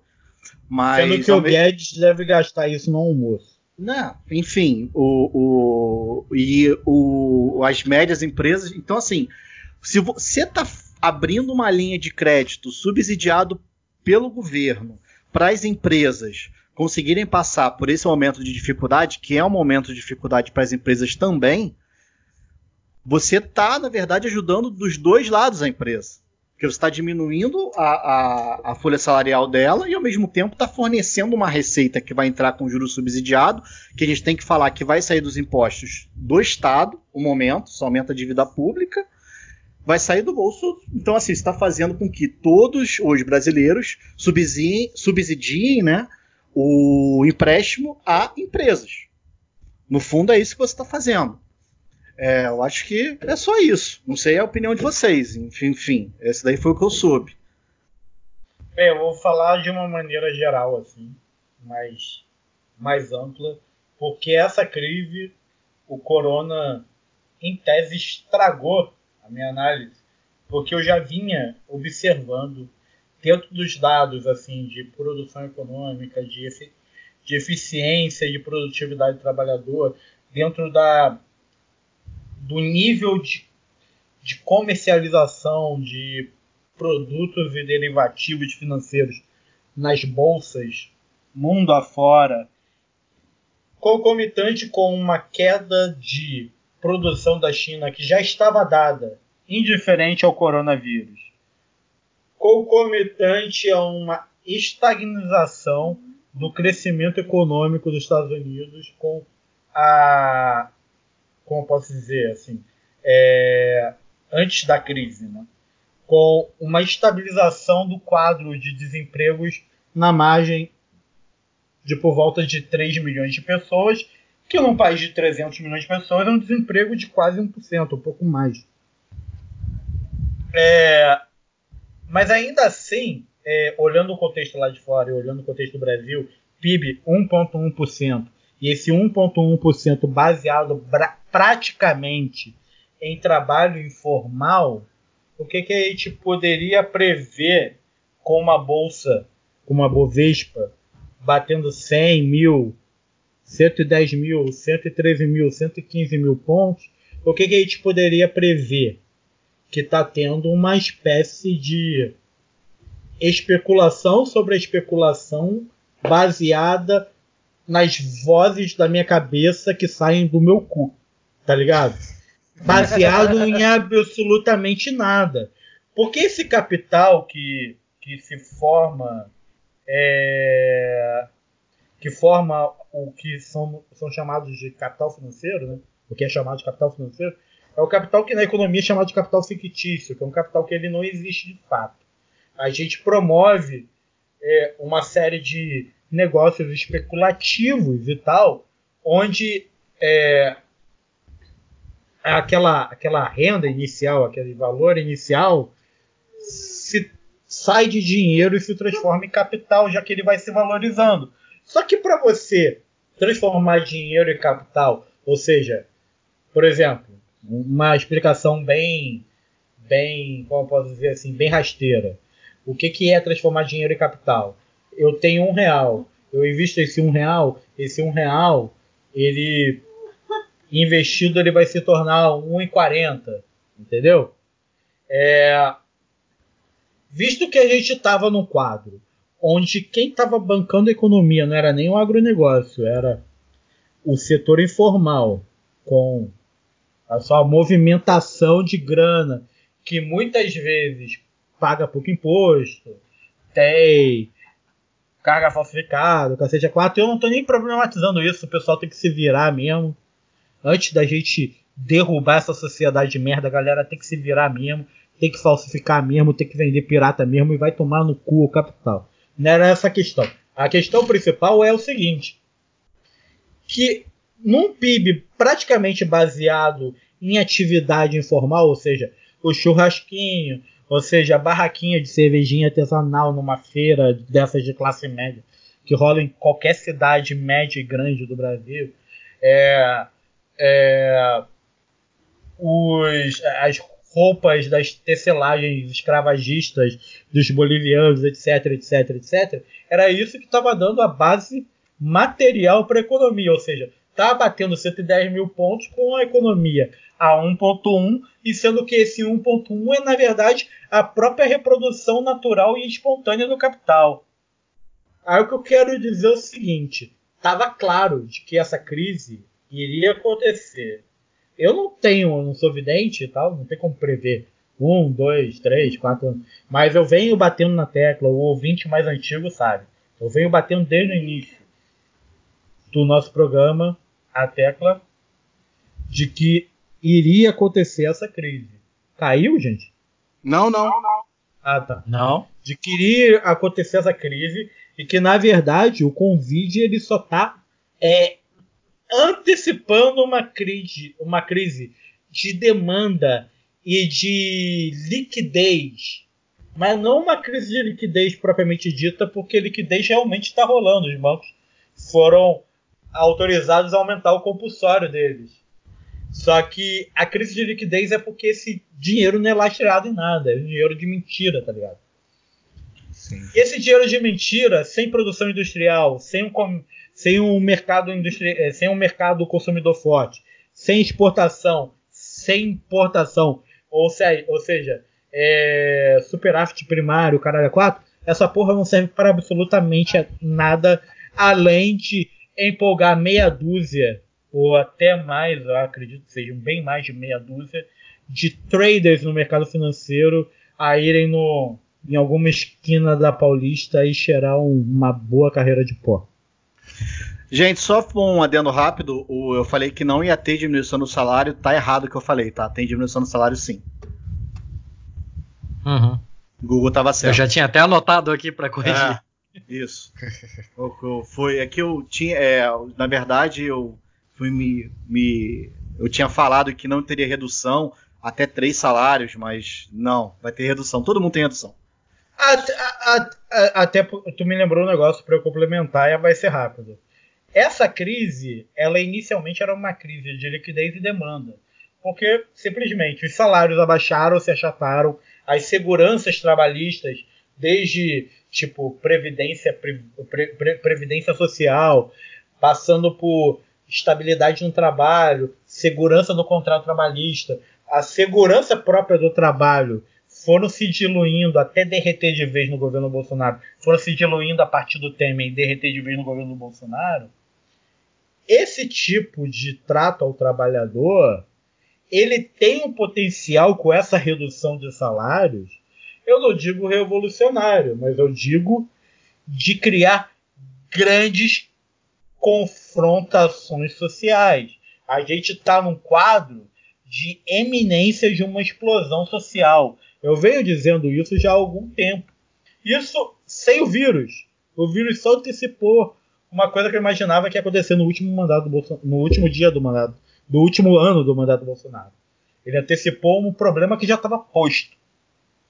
Dito que já estava posto, as medidas do governo Bolsonaro, governo federal, é, eu não entendi o que está acontecendo.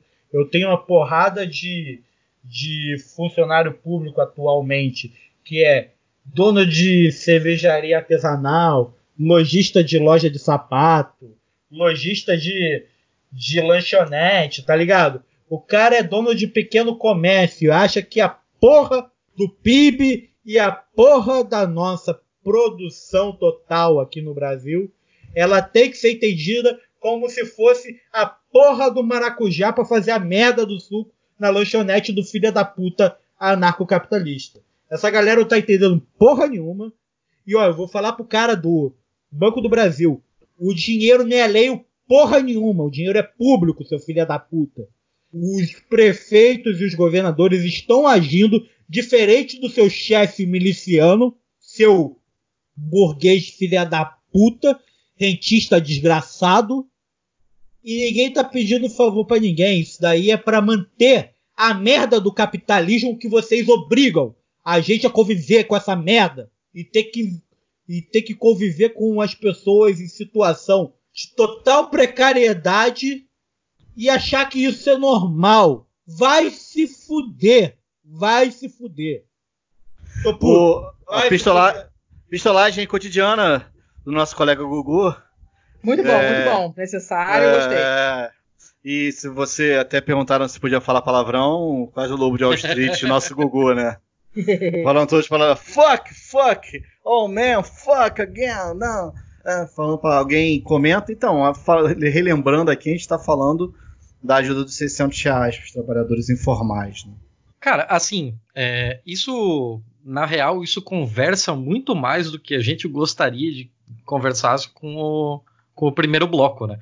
Porque se medidas de complemento da renda de quem é mais precarizado tal já tivessem sido definidas lá no começo, as pessoas poderiam parar suas vidas e fazer uma quarentena devida com o mínimo de segurança, de que, porra, não vai faltar comida aqui.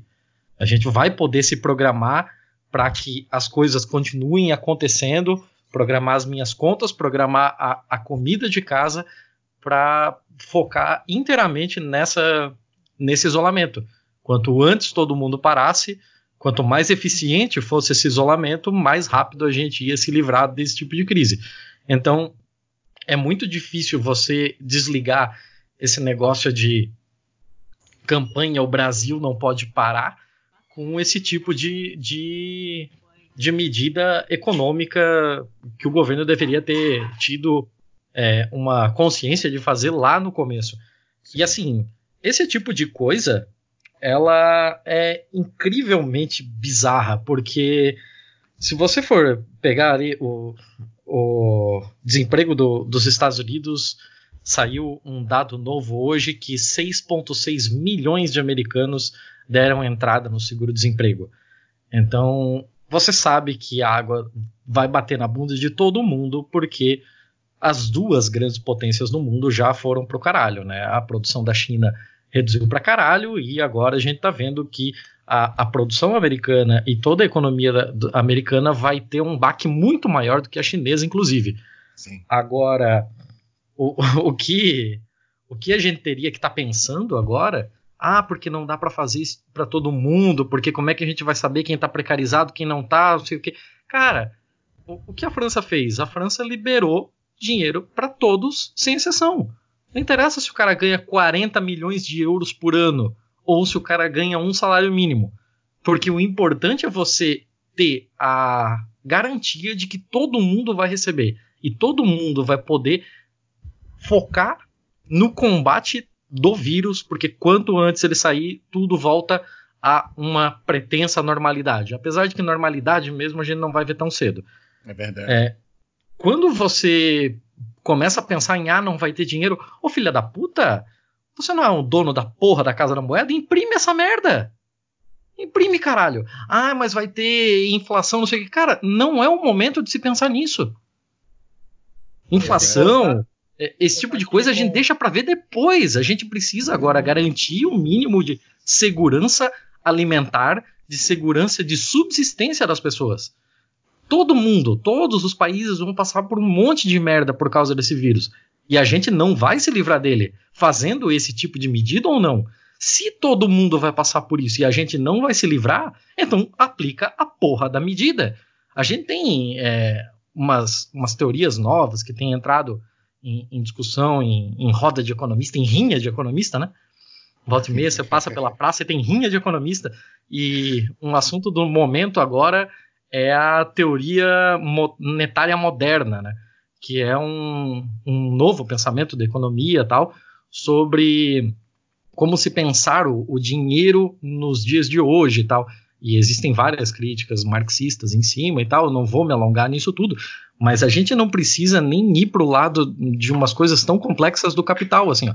Se você tá com medo de que essa porra não vai ter dinheiro suficiente para pagar todo mundo, agora é uma boa hora da gente pensar naquelas coisas que ninguém queria tocar naqueles pontos durante as discussões de reforma tributária.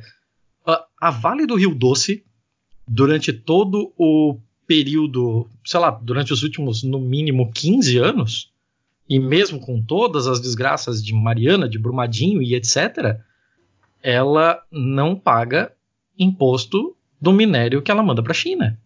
Sim. Porque existe uma lei de isenção de ICMS e de uma porrada de outros impostos chamada Lei Candir, que foi feita justamente para esse tipo de, de commodity e tal. É hora de acabar com isso. É hora de aqui na, no, no Legislativo de Santa Catarina existia uma discussão até semana passada sobre isenção de impostos de agrotóxico. Tá na hora de não parar, de, de parar de pensar em isenção de impostos. Faz esses filhos da puta pagar tudo que eles devem, o que eles têm que pagar. E aí você consegue ter o um mínimo de robustez do Estado, do Estado com um E maiúsculo mesmo, né? De, do, da instituição Estado para que ela comece a gerir as coisas com é, dinheiro o suficiente para levar para as regiões que realmente necessitam. Porque você tem é, dispositivos como, por exemplo, a Lei Rouanet, em que a empresa é, paga um, um dispositivo cultural que já foi previamente aprovado, tal, e depois ela deduz isso da sua, do seu imposto. Agora não é hora de fazer isso. Agora é hora de suspende a Lei Rouanet. As empresas vão pagar tudo o que elas deveriam pagar. E esse dinheiro todo na mão do Estado, o Estado vai poder gerir melhor. Se for para levar para a cultura, beleza, o Estado leva para a cultura. Agora, nós estamos num momento que é imperativo pensar em um, uma, um colchão de absorção do impacto social do, da crise que vai vir. E a crise que a gente está vendo agora não é nenhum aperitivo do que a gente vai ver no final desse ano, no início do próximo, e eu diria que a gente não vai se recuperar disso antes de 2025. Sim. É. Prognóstico ah. sombrio. Oi? Desculpa. É, o prognóstico é sombrio. Ah, sim. Sim. Né? É, é, você não quer falar? Não, eu acho, o Thiago falou tudo. Eu só, é, eu, o meu comentário é só que eu acho que as pessoas elas realmente não estão dimensionando, porque além do, eu entendo o filho da puta, né, o empresário ter esse pensamento, porque mesmo mesmo sabendo que depois que isso passar as coisas vão ficar diferentes, ou mesmo sabendo que ele pode morrer, o filho dele pode morrer e todo esse dinheiro dele pode não servir mais para nada, porque não vai salvar as pessoas que ficarem doentes da família dele, né? E quando uhum. o bicho pega, ele pega mesmo. Uh, as pessoas, tem gente ainda com esse pensamento. Eu tava conversando, tem um vizinho aqui do prédio que, com quem eu nunca falei pessoalmente. Eu acho que se eu encontrar com ele na rua, eu não sei quem é, porque ele quase nunca sai de casa. O cara é professor de educação física, né? E quer dizer, né? Isso, eu tô falando, informando isso pra vocês entenderem que o cara não é empresário, ele é professor uhum. de educação física, né? E defendendo essa, essa coisa. Não, porque eu falei isso para ele outro dia. Eu falei, cara, vamos taxar a pessoa que tem dinheiro, né? Já que, né? Primeiro que você tá falando que o país estava quebrado e eu tô vendo só o governo liberando bilhões e trilhões, como saiu hoje, para banco. Se o país estava quebrado por causa do PT, esse 1,2 trilhão saiu de onde? Do meu cu, né? É. Para começar. Segundo, bora taxar o pessoal que realmente tem muito dinheiro? Que tal? Que tal taxar as empresas? Aí ele começa, não, porque se você taxar as empresas, elas vão embora, aí não vai ter mais emprego. E não sei o que, não sei o que. Falei, meu irmão, é, tá se todo, todo mundo morrer, não vai ter emprego de porra nenhuma, dá pra todo mundo morrer. Exatamente. Não é tá possível que tu não entenda tá a hierarquia disso, sabe? Uhum. Primeiro você tem que estar tá vivo pra você poder trabalhar e consumir também, né? Ele vai vender é. pra quem? Porra, pois sabe? É. Eu não entendo o óbvio, é, é foda. É, sem querer até interromper, o corno é tão burro, porque nem percebe que, tipo, o mundo inteiro tá baixando taxa de juros, o mundo inteiro tá fechando fronteiras, o mundo inteiro tá fechando esses aportes aí criminosos aí de lavar dinheiro. Só que tá lá o corno querendo lavar os 30 mil que eles que ele tomou dos funcionários e não tem como explicar pra Receita, tá ligado? É, mas a parada é, é que o que ela tá falando é tipo a pessoa comum que não tem absolutamente nada a ganhar Exato, com isso, ele não tá, tá repetindo, ele tá vomitando é. essa merda que ele escuta nesses grupos do Zap, o cara não sabe nem o que ele tá falando, ele não é, tem nem ficar é. morto. Eu tô Cara, doidinha pra ele ser recrutado para trabalhar, ganhando salário de merda, se expondo ao vírus. Caraca, eu tô muito doida pra ele ser chamado. Puta que pariu, cara. Tô torcendo pra caralho. Cara, é dentista ou vou. Não, e esse bagulho de taxa de juros é sensacional, assim. Esse negócio de taxa de juros é uma aberração do caralho, assim. Porque bolsonarista filha da puta resolveu comemorar pra caralho porque a gente baixou as taxas de juros. E porra, agora é a mesma história de quando o, o, as companhias aéreas iam começar a taxar a bagagem, né? Não, agora a passagem vai baixar. Baixou o caralho. Ah, agora que baixou as taxas de juros, a taxa do cartão vai baixar. Baixou porra nenhuma. E aí o que, que aconteceu? Todo mundo resolveu baixar a taxa de juros, porque por diferentes razões, claro, né?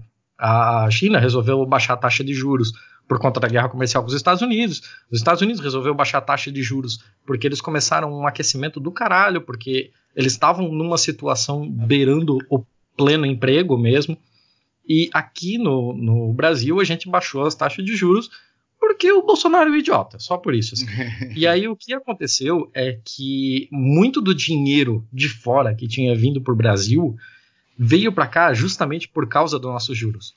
Porque era um jeito relativamente garantido de, de receber o seu dinheiro de volta por um juros muito interessante na avaliação entre o quanto você ganha e o risco que você corre. A partir do momento que você baixou essa taxa de juros e que todo mundo de grandes economias robustas começou a baixar a taxa de juros, nenhuma economia estatal passou a ser convidativa, passou a ser interessante para esses caras.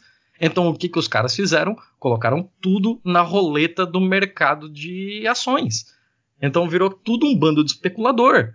Aí agora a gente tem muito mais dinheiro em especulação do que é, teria para investir, que foi o mesmo erro. Eu canso, a Letícia já cansou de ouvir eu falando isso, que foi o mesmo erro da Dilma, quando a Dilma resolveu tirar o IPI dos carros Uhum. para aquecer a empresa, a, a indústria automobilística tal, que você conseguia comprar um, um carro chinês aí em 72 vezes, um negócio de louco, assim. Aham. E ela jurava que o pessoal das fábricas ia pegar esse dinheiro, reinvestir no Parque Fabril, Super. contratar mais pessoas e reaquecer a economia. Eles enfiaram todo esse dinheiro no cu e pau no cu de todo mundo, assim, ó, é. porque depois a, a bonança acabou, depois você vai vender carro para 15 se todo mundo já tem o seu carro, e a gente foi parar num, num lamaçal do caralho, assim. Então, está acontecendo a mesma coisa agora.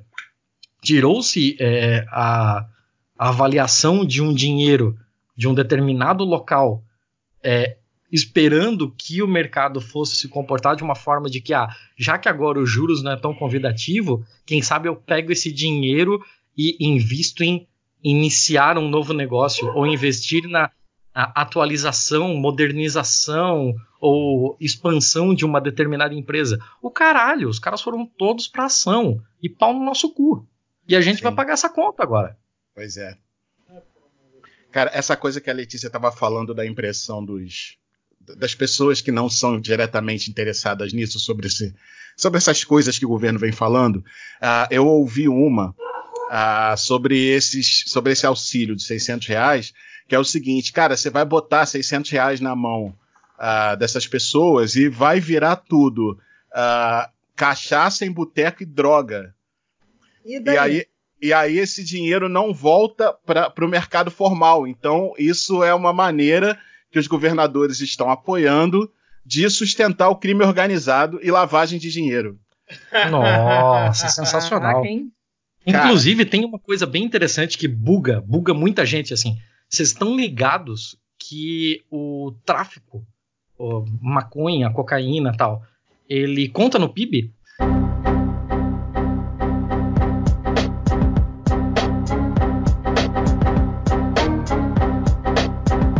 Sério?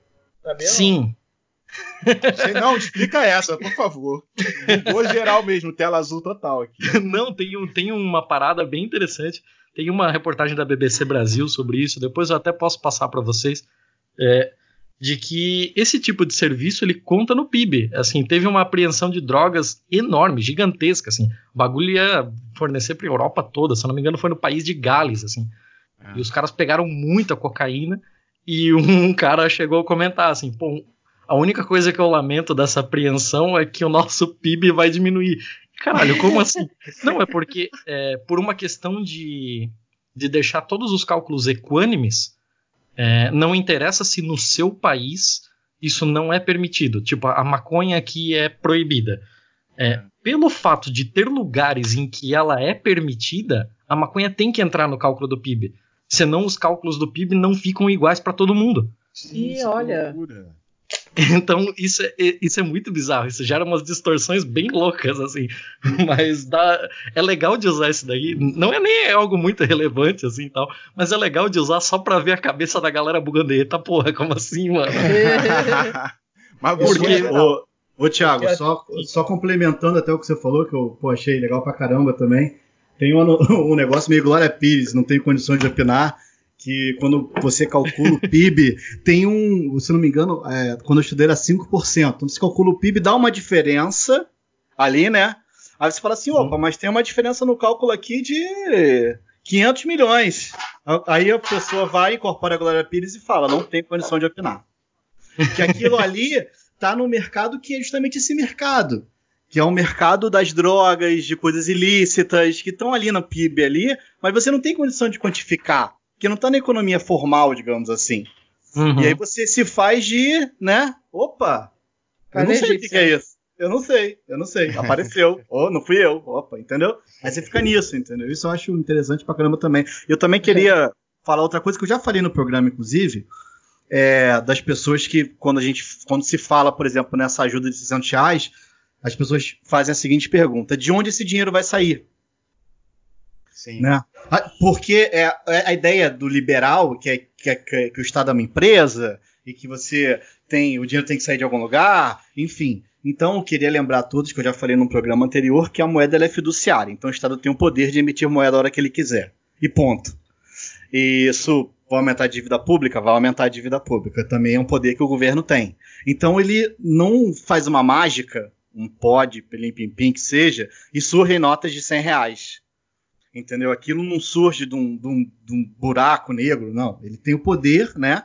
Por causa disso, de simplesmente imprimir dinheiro quando ele quiser. E, e, e, e aí que está faltando. Então, essa ótica liberal de o dinheiro tem que sair de algum lugar, realmente, se você pensar, até é- ela é válida, não nesse momento.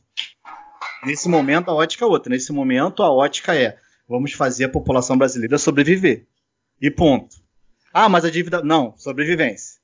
Ah, mas tem. Não, sobrevivência. É isso aí. Entendeu? É uma sobrevivência, um tapa na Sim, sua cara. a- a- essa hierarquia, não, as pessoas não estão entendendo essa hierarquia. Tá, tá, um- tá difícil Eles fazer estão as achando, pessoas entenderem. é, eles estão achando que o coronavírus é tipo carnaval, né? Tem um dia pra começar, um dia pra terminar e aí beleza, no dia seguinte tudo volta ao normal. Eu, eu acho que estão muito com isso na cabeça, de que tipo, beleza, só um vírusinho passou e vamos que vamos, vai seguir tudo como era antes depois. É, que Aí você ouve uma cavalgadura falando, dando o discurso daquele na televisão, você fica achando que é aquilo mesmo. A pessoa que, é. que segue é o que esse imbecil fala. A pessoa não entende nada de assunto nenhum, sabe nem o que é um vírus, não sabe nada de transmissão de porra nenhuma, vai acreditar nesse bosta.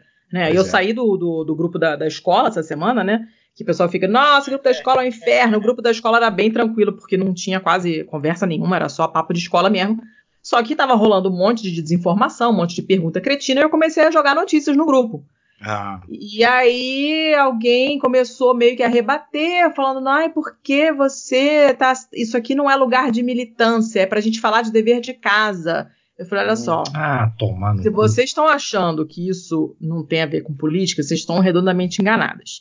Se vocês estão achando que a escola vai voltar dia 6 de abril, vocês estão redondamente enganadas. É. Se vocês estão achando que dever de casa é a prioridade, vocês estão redondamente enganadas. Então vocês fiquem aí desinformadas, falando de dever de casa, que afinal de contas deve ser a prioridade de vocês nesse momento, não é mesmo? E eu vou me informar em outros lugares. Peguei e saí. Vai tomar no cu, É sabe? isso aí. Só que aí, na- antes, eu, quando eu saí antes do, do, do, do Ministério avisar, não vai ter aula mais, porque cagou tudo, a gente não sabe quando é que vai voltar. Elas tinham ficado ainda no e-mail da escola dizendo que essa quarentena seria, é, digamos, seriam as férias de julho antecipadas Aham. e que dia 6 de abril tudo voltaria ao normal. Eu falei, vocês estão muito desinformadas se vocês acham que as aulas vão voltar dia 6. A, Mas a muito escola que eu mesmo. trabalhava tava com esse papo também. Vocês não leram nada de coisa nenhuma. Vocês não estão lendo nada em lugar nenhum. Eu sugiro fortemente que vocês comecem a se informar. Porque o bicho vai pegar e vocês não estão sabendo. É. Peguei e saí. Aí, dois dias depois, saiu a notícia. Cara, eu gargalhando, gargalhando. Falei, cara, vontade de voltar pra falar. Ouviram que eu falei, suas jumentas? Vocês têm que se informar, caralhos flamejantes. Você não pode ter filho, entendeu? E não se informar, cara. Pelo amor de Deus. Sabe? E todas preocupadas com o dever de casa. Vocês estão malucas, cara. Uma doença que pode matar o pai Pois de é. vocês todos, os filhos de vocês. Vocês estão preocupados com o dever de casa? É isso mesmo que eu tô ouvindo? O pessoal não levou a sério. Cara, mas tem que ser muito, sabe? É, eu muito também acho. de capim, vai tomar no cu. Não dá, sem condições, sabe? Sem condições. Aí fica, não é porque você é exagerada. Ah, sou mesmo. Pô, como é que pode, cara? A pessoa não sei nem como é que consegue respirar de tão sozinha, de tão burra que é. Pô, não é possível. O Flávio Dino falou do- Respirar, essa semana. do- respirar e mastigar um chiclete ao mesmo tempo. Isso, foi Nossa, isso que ele como falou. é que amarra um sapato de como manhã pra sair de casa, sabe? Não entendo. Como é que é. aprende a dirigir? Não sei. A pessoa não raciocina. Pois é, isso, isso é realmente complicado, né? Porque, tipo, são vários movimentos ao mesmo tempo coordenados. Como é que essa galera dirige é um, é um- é um paradoxo. Não entendo, não entendo. Galera, segundo round. Só rapidinho, um último comentário. Não precisa nem comentário nenhum em cima do meu comentário. Sabe o que eu acho mais doido? Que a gente tá morrendo de medo aí dessa pandemia. eu fico imaginando como eram as comunidades indígenas quando os portugueses e os espanhóis chegaram, chegaram todos sujos, espalhando uma pandemia de gripe que ninguém estava preparado. Então a gente está repetindo esse momento. Sim. Dá uma Que medo. Óbvio que não com a mesma a mesma intensidade. né? possibilidade de genocídio e tal. Mas o, eu tô dizendo o medo, entendeu? É, sim, sim. A gente está entendendo o medo que aquelas populações nativas desse país e desse continente, que eu reputo ser maravilhoso, só tem uma elite ruim, sabe? Mas o povo é bom e a terra é maravilhosa, sabe? É, os primeiros povos dessa terra sofreram isso na flor da pele e a gente agora está repetindo. Talvez seja uma vingança de algum pajé do passado. É, como Porra, saiu, saiu no. Twitter, né? A América Latina, do jeito que tá fudida, parece até que foi construída em cima de um cemitério indígena. Mandaram Eu só banho queria- humano. É. Eu só queria fazer uma pequena correção, Sim. porque elite ruim é uma redundância. Pode crer. Lá vem, lá vem. Então, não, não. É porque, esse, é porque esse é o tipo de argumento bem Gessé Souza, assim, né? O, o Gessé tem aquele, a elite do atraso. Eles ali, lá atrás, que é como- minha mãe tá lendo. que é como se a- as classes média de outros lugares fossem iluminadas e tivessem um senso de social-democracia do qual a gente não absorveu e tal. Não, cara, a elite só quer ver a gente tomar no cu. Não tem. Não, É. Isso não existe, cara. A luta de classes é incompatível com isso. Duas notícias retiradas do boletim matutino da Vice Brasil por preguiça do redator de escrever textos criativos. Cada vez mais descolado da realidade, Bolsonaro recomenda a menores de 40 anos a se infectarem. O admirador de ditador pedófilo Jair Bassolonro questionou mais uma vez nesta quarta-feira, dia 1 de abril, o isolamento total adotado por estados e municípios em resposta ao novo coronavírus. E afirmou que o governo não pode proibir alguém de vender churrasquinho e biscoito na praia. As declarações foram dadas em entrevista por telefone do Palácio do Planalto ao jornalista José Luiz da Atena, do Brasil Urgente da Band. Ao criticar o isolamento total, Bols- Bolsonaro, agora escrito certo, sugeriu que quem tiver menos de 40 anos poderia se infectar agora com Covid-19, com a Covid-19, para no futuro não transmitirem o vírus aos mais idosos. No meio da sua fala, o vizinho de miliciano comentou que com a chegada do frio ao país vai morrer mais gente, pois haverá um pico de ida aos hospitais. E propôs uma solução demonstrando sua total falta de noção a respeito da, de biologia básica. A garotada abaixo de 40 anos, a princípio, contraindo o vírus, não vai ter problema. Agora, essa, essa garotada, vamos supor, se infectando agora, ela seria uma barreira no futuro para não transmitir o vírus aos mais idosos. STF enquadra, segunda matéria, STF enquadra Bolnaroso e manda informar medidas adotadas contra o coronavírus. O ministro Alexandre de Moraes, Supremo Tribunal Federal, determinou nesta quarta-feira, dia 1 de abril, ao presidente do fã-clube do torturador, Jair Bolsonaro, que preste informações até 48 horas sobre as medidas adotadas para combater o avanço do novo coronavírus. Procurada a Secretaria da- de Comunicação Social da Presidência informou que não comentará o assunto. Alexandre de Moraes determinou o envio de informações porque a Ordem dos Advogados do Brasil pediu ao STF que determine a borronalço o cumprimento de algumas ações. Entre as medidas solicitadas pela OAB estão seguir o protocolo da Organização Mundial de Saúde, respeitar as determinações dos governadores e não interferir na atuação do Ministério da Saúde. É, deixa eu só falar uma coisa, só para puxar o assunto, porque eu não tenho muita coisa para dizer, mas eu vi esse vídeo da entrevista do Bolsonaro pro Datena, ah, quando ele falou que o pessoal tinha que sair para a rua e se infectar mesmo. Ah, eu acho que o grande termômetro eh, do tamanho da imbecilidade disso é que o próprio Datena meio que se fez de burro. Não sei se vocês viram o vídeo. Ele disse assim, pres- presidente, eu sou meio burrão, assim, eu sou meio devagar. É, então, o que o senhor está falando, e o senhor deve estar é, embasado em ciência, em pesquisas científicas, ah, é. O Datena fez exatamente, quase que, que, que textualmente esse comentário. O senhor deve estar embasado em pesquisas científicas e em ciência. Eu sou meio burrão. O senhor pode repetir? É para o pessoal sair de casa e se contaminar com vírus?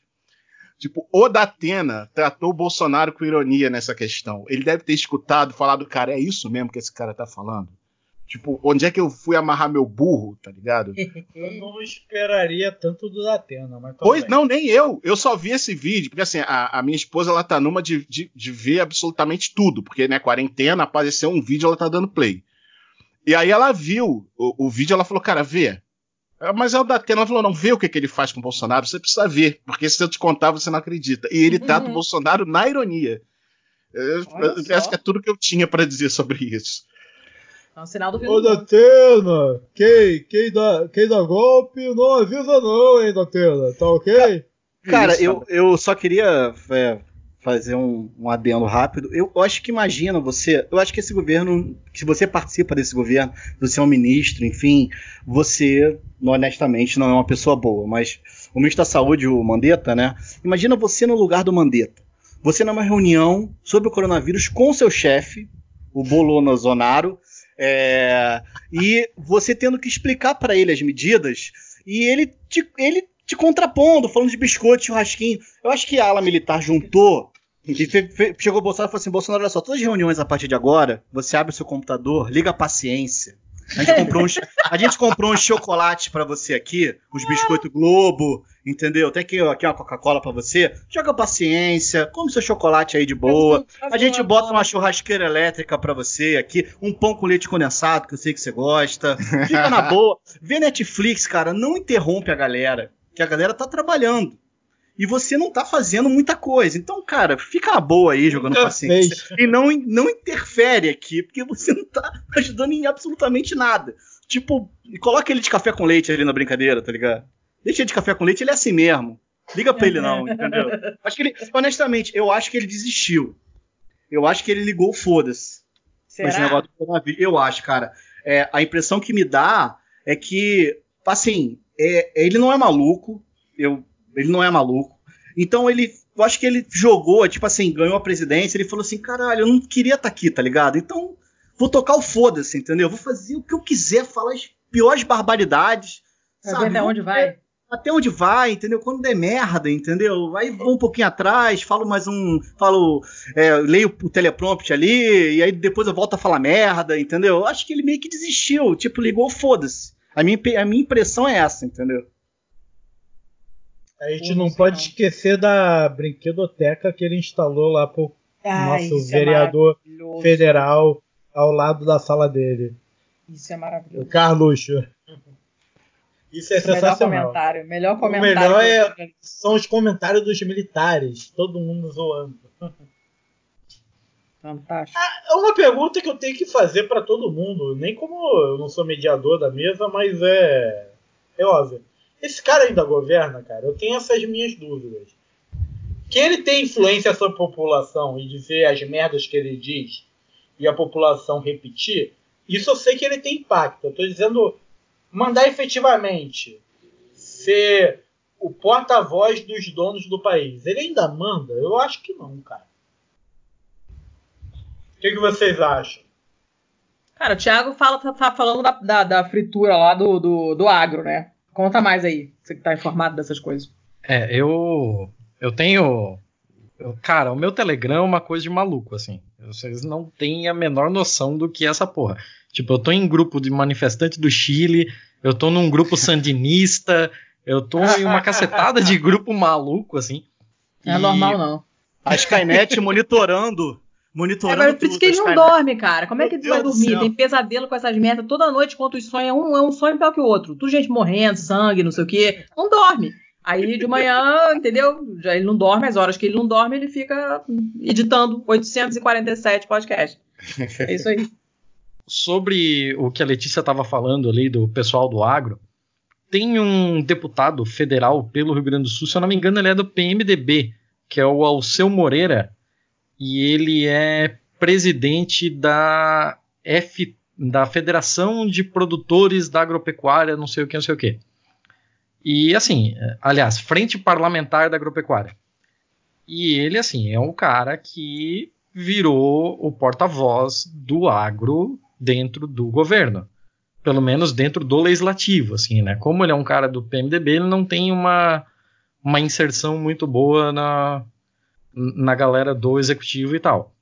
Mas nessa última semana aconteceu uma aconteceu um racha bem interessante, assim, que o Alceu Moreira ele colocou nas redes dele uma marcando mesmo um apoio ao Mandetta. Então dá para ver que existe um descolamento, Caramba. existe um afastamento do, do, do pessoal do agro, porque um cara desse não faz isso como um lobo solitário, né? Ele sabe o, o poder que ele tem enquanto representante de uma classe lá dentro.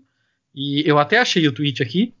É, o número de mortes no Brasil aumenta a cada dia, além das famílias que perderam entes queridos, coisa da qual, diga-se de passagem, o Bolsonaro não falou em nenhum dos pronunciamentos dele. Ele Verdade. nunca se dirigiu às vítimas e às famílias das vítimas. É verdade. É, ele colocou aqui, é, entes queridos, quero prestar solidariedade também ao ministro Luiz Henrique Mandetta. Nós, da FP Agropecuária, somos gratos e temos convicção dos rumos otimistas do trabalho que ele está conduzindo. Então, tipo, tirou todo o protagonismo do Bolsonaro. Então, dá para ver que é, ele colocou outros, é, todos eles sempre marcando o Mandetta. Tem outro aqui, sempre admirei o ministro da Saúde Mandetta. É, agora ele toma uma, é, ele toma a frente de uma crise sanitária. Fica mais evidente a sua competência, a credibilidade de suas palavras se sobrepõe a qualquer outra orientação. Olha isso. Caraca, que A credibilidade das suas palavras se sobrepõe a qualquer outra orientação. Isso daqui é um rompimento sem, sem precedente, assim, de uma galera que abraçou o Bolsonaro desde o começo. Até porque a gente sabe como funciona a cadeia logística do Brasil e o agro, sem a galera dos transportes e o agro que sofreu na greve dos caminhoneiros, é uma coisa, assim, absurda.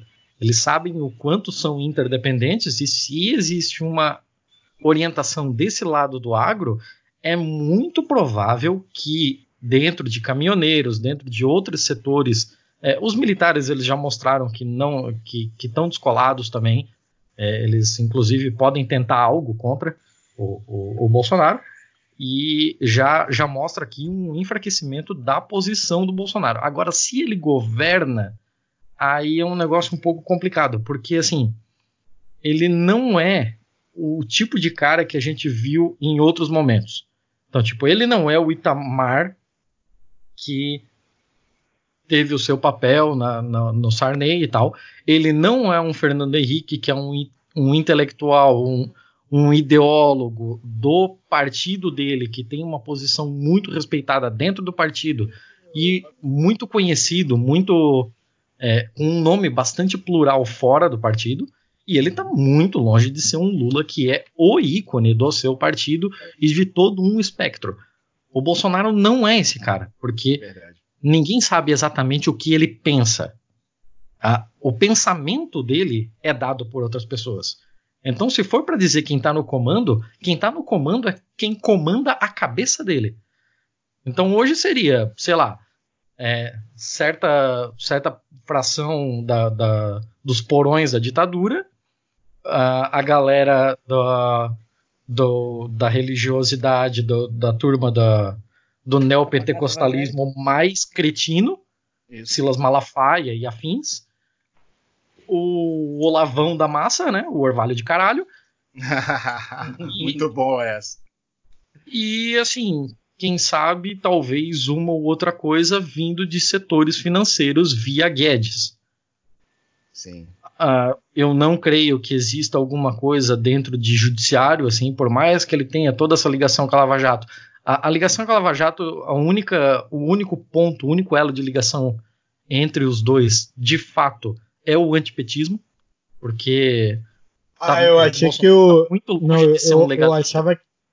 Só rapidinho, eu achava que a ligação era que o Moro tinha morrido de Covid-19, cara. Cadê Ah, essa tem. porra desse cara? É né? Ah, tem isso, tem os grandes campeões da, da, da campanha bolsonarista simplesmente desapareceram, assim. O posto Ipiranga, todo mundo falando de economia, e o único lugar onde se ouviu esse cara foi numa live da XP. Trancado em casa comprando. Claro, Porque não é besta. comprando produto pra desinfetar é, é, é, é, Como é que é? xícara pra beber Sim, chazinho. sim, pra esterilizar a xícara, e- é. É, vai se fuder. usando cartão corporativo, filha da puta. Porra, o cara nunca, Cara, é um verme, o cara nunca nossa. geriu a merda de uma loja de conveniência, vai se fuder. O cara tá gerando o país, cara. Vai se fuder. Não, e assim. Eu quero ele- pegar ele o Guedes na caras. porrada. Numa Queria- rinha. Vamos fazer essa numa campanha. rinha, numa rinha banhada de manteiga de amendoim, tá ligado? Meu Deus. E Nos, quando, nos bailes alguém- funk da década de 90, isso se chamava cinco minutinhos de alegria. Cinco, cinco minutinhos, cinco minutinhos, cinco, cinco, cinco minutinhos de alegria. É isso que você tá querendo. a todos os convidados para rir entre Gustavo Areis e Ministro Guedes aí, tocando funk proibidão. E quando algum tiver prestes 2000. a beijar a lona, eu entro e grito Circuit Breaker. É Furacão 2000 a trilha? Tô, tô Furacão 2000. Furacão 2000. Vai ser ser só- Não, é, o, o foda do Guedes, assim, é que ele segue uns caras, e eu digo ideologicamente, né, economicamente, sei lá, Friedman, Hayek, Rothbard, essas porra toda, e assim, é, você pode concordar ou não com o modelo econômico desses caras, para mim todos eles são canalhas, sobretudo Mises e Rothbard, o, o, o Hayek eu minimamente respeito ainda, Adam Smith um pouco mais, tá, os, os clássicos um pouco mais, mas porque ali existe realmente uma, uma concepção de economia diferente, né? Os caras que vieram de lá para cá, eles estão deturpando a porra toda por uma noção de, de anticomunismo, por uma noção de, de economia forjada em, em tempos pós Segunda Guerra e aí fica muito complicado de ter uma, um, um pensamento devidamente sanitizado sobre, né? Mas assim, você pode pegar qualquer desses caras e com modelos econômicos válidos ou não, o modelo econômico deles funciona dentro do que a gente chama dentro de, de programação de, de computadores e tal, né? É, é o caminho feliz. É o que acontece quando você deixa o Estado fazendo o que você designou que ele deveria continuar fazendo e quando você deixa o mercado soltinho e todo legal. Agora, a partir do momento que você tem uma condição completamente bizarra que não está prevista em nenhum modelo, como é o coronavírus, esse modelo não funciona de jeito nenhum. Se eh, o mercado vai ficar livre, beleza, e quem é que vai salvar as empresas aéreas? Se, o, se o Estado vai ser mínimo e não vai resgatar ninguém, o que, que vai acontecer pro pós-pandemia? Não existe isso. E o Guedes parece que ele se nega a entender isso. Parece que ele se recusa a viver em uma sociedade em que as ideias dele não podem ser colocadas em prática.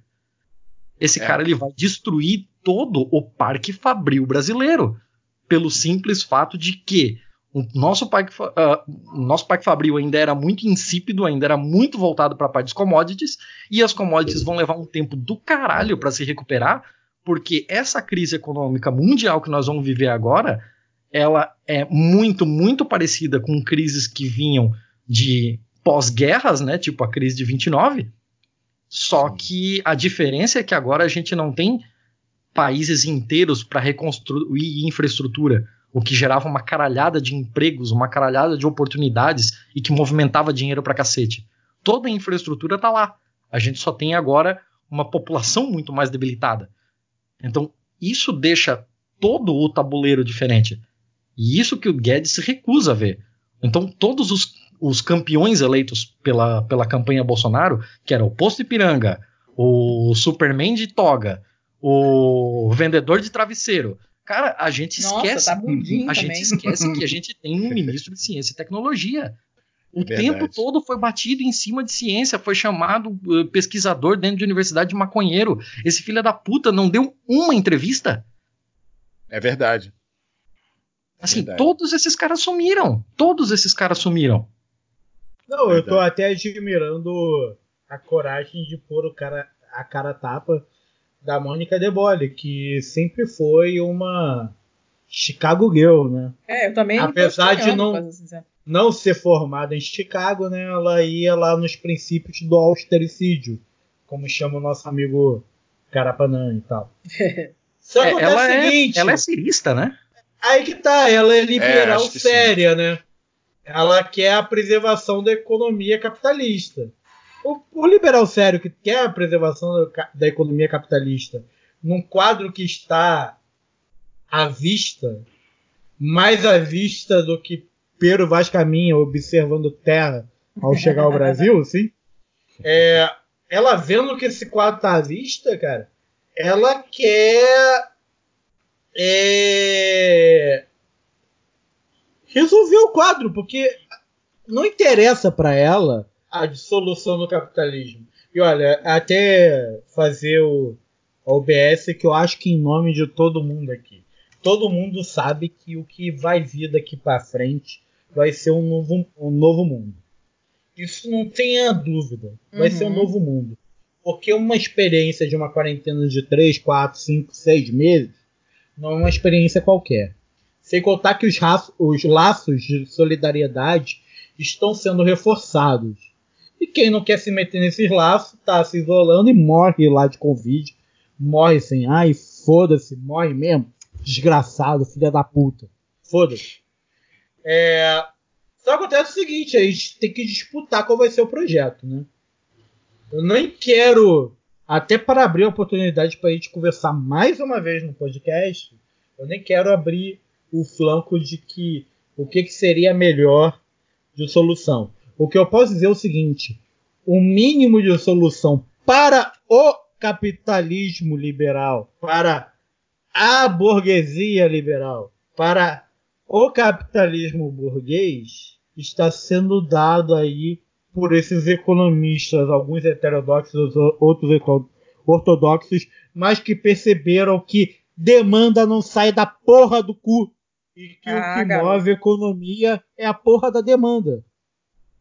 Então, com a Convige é uma oportunidade mágica da gente restaurar certos direitos que o que na época da hegemonia keynesiana a gente tinha. Mas eu não digo para reivindicar Keynes não. Eu digo só lutar pelos nossos direitos de volta e ampliação desses nossos direitos. Chega desse 1%. Chega dessa galera que está se isolando em iate para não pegar Puta que pariu, vírus, cara. enquanto Que tem- ódio. é, enquanto tem filha da puta trabalhando pra ele, pegando trem 6 horas, 5 horas da manhã. Então esse é o momento de virada. Cabe a nós, esquerda, e aí eu não tô propondo aqui pra nós na mesa, apesar de que eu incentivo a todos nós da mesa a refletirmos o momento e propormos coisas. Eu digo isso para militância de esquerda. Não vai cair do colo da gente a ruína do neoliberalismo e simplesmente uma passagem para algo melhor. Não vai cair. A gente tem que disputar, a gente tem que lutar. E o nosso momento agora é de propaganda, é de educação. E olha, eu nunca pensei que fosse dizer isso, mas o trabalho de base agora no podcast é fundamental. É só isso que eu tenho que dizer.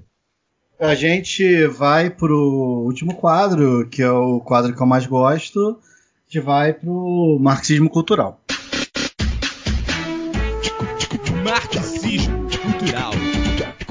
Marxismo cultural. Marxismo cultural. Marxismo cultural. Então, pessoal, marxismo cultural, começando com uma linda poesia que eu recebi agora no WhatsApp.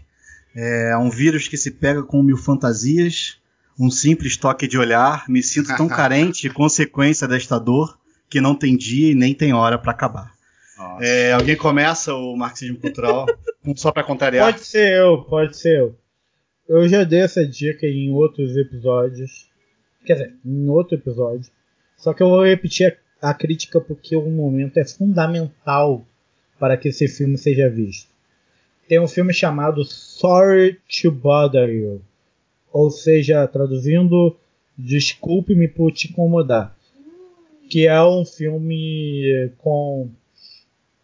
É, eu esqueci o nome do, do ator, aquele personagem do Atlanta. A minha noiva vai ver o nome dele e tal. E, cara, discute exatamente a luta de classes. A partir de uma perspectiva de classe até. O nome dele é Lucky Lakeith Stanford. O nome do cara. Então, é, o filme ele debate muito a questão de classe a partir de uma perspectiva dos negros americanos e de uma perspectiva dos não brancos americanos, que são exatamente os mais abandonados. Mas é óbvio, não vamos esquecer que existem pobres de todo tipo de categoria e o estacionamento em Nevada, onde fica isolando um pobre, um morador de rua em relação ao outro, com vaga de estacionamento, é a prova cabal de que essa merda que a gente vive não dá certo. Basta uma gripezinha, já que eu tô parafraseando o presidente, para que o capitalismo vomite vomite a porra do intestino fora e se cague pela boca. Vai Desculpa, se fuder. É revolução, vamos lutar por essa porra e vai tomar no cu. É isso. Também acho. O cachorro ô, estava gente, concordando, a é, Maria estava é, dizendo que vai tomar no cu. Era isso. Gente, só colocando um complemento rápido à fala do Gustavo, esse ator, ele. Aí fica o spoiler também de Corra, né? O Ah, filme, esse ator fumaça, também tá no Corra. Quem é É, ele, no porra? É o amigo do. É isso que eu ia falar, o spoiler, quem não quiser ouvir, por favor, pula aí uns 10 segundos. É, ele aparece no Corra e ele é o cara que fala pro protagonista correr, sair dali, pelo amor de Deus. Ah, sim, sim, tá. sim, sim. Ah, O cara tava de chapéu lá com a velha, Exatamente, tava Tá. vestido estranho, com chapéu, É, né, é, meio é, fora. E ele Pô, fala, pelo amor de Deus, sai daqui, enfim, ele tá no Corra também. É, deixa, eu- deixa eu par- partir pro meu, então. É, o meu tem a ver um pouco com, essa, com essas discussões que a gente tem frequentemente sobre a ascensão da direita e como é que essas coisas se deram. É, a gente vai entrevistar brevemente, talvez inclusive seja o nosso próximo entrevistado, um professor da UERJ, que a origem dele é história, mas ele é de literatura comparada, que é o João César de Castro Rocha. Ele tem, é, ele vai lançar um livro ah, que se chama A Ascensão da Direita, a Guerra Cultural Bolsonarista. Ah, o, o livro sai esse ano ainda, segundo o que ele falou. Ah, e- só que ele fez uma, uma sequência de sete vídeos que ele pôs no YouTube ah, explicando a tese dele. Eu, pa- eu, eu tava vendo aos poucos, mas hoje eu, ele terminou de lançar, o último vídeo saiu hoje, e aí eu, eu fui assistir todos em sequência. e é, assim, sensacional. A tese é sensacional. É, ele defende que, é, é, é, que a guerra cultural bolsonarista ela se dá de uma maneira diferente das outras guerras culturais, assim, há um pensamento complexo para explicar num quadro. Ah, a gente vai entrevistá-lo brevemente, assim. É, é- é uma série de sete vídeos, está no YouTube. Você procura João César de Castro Rocha, o César dele é sem acento e com Z, ah, e Guerra Cultural Bolsonarista. Por causa dessa tese dele, inclusive, ele foi xingado recentemente duas vezes pelo Olavo de Carvalho e bloqueado Olha, por isso ele. faz no Twitter. currículo, hein? Pois Tô é. inveja. Pois é. Então, assim, é, é- é João César de Castro Rocha, A Ascensão da Direita, a Guerra Cultural Bolsonarista, no YouTube. Sete videozinhos de 10 minutos. Letícia ou Thiago, à vontade. Letícia. Olha, eu. Quem escuta o Pistolando sabe, as minhas dicas nunca tem nada a ver com o assunto, porque eu só lembro uma semana depois. Que nem quando alguém te insulta e você só pensa na resposta quando você já tá em casa. Ah, As sim. minhas dicas são sempre assim. Então eu, eu vou dar uma dica que não tem nada a ver.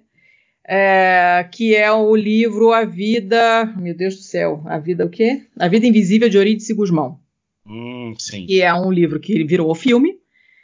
Ah, eu esqueci o nome da autora, para ser sincera. Deixa eu catar aqui na minha agenda que eu anoto todas as minhas leituras. E é um livrão. Eu não, não sabia muito bem o que eu estava esperando dele, para ser sincera. É da Marta Batalha. Eu não sabia o que, eu, tava, o que, eu ia esperar, o que, eu podia esperar desse livro. Eu ouvi falar dele pela primeira vez eh, no catálogo que a Companhia das Letras mandou pra gente, que a gente estava com uma parceria com eles e tal. E falei, ai, não quero, não quero falar disso, disso não rende episódio e tal. E de fato, não rende, mas é uma, uma história muito legal.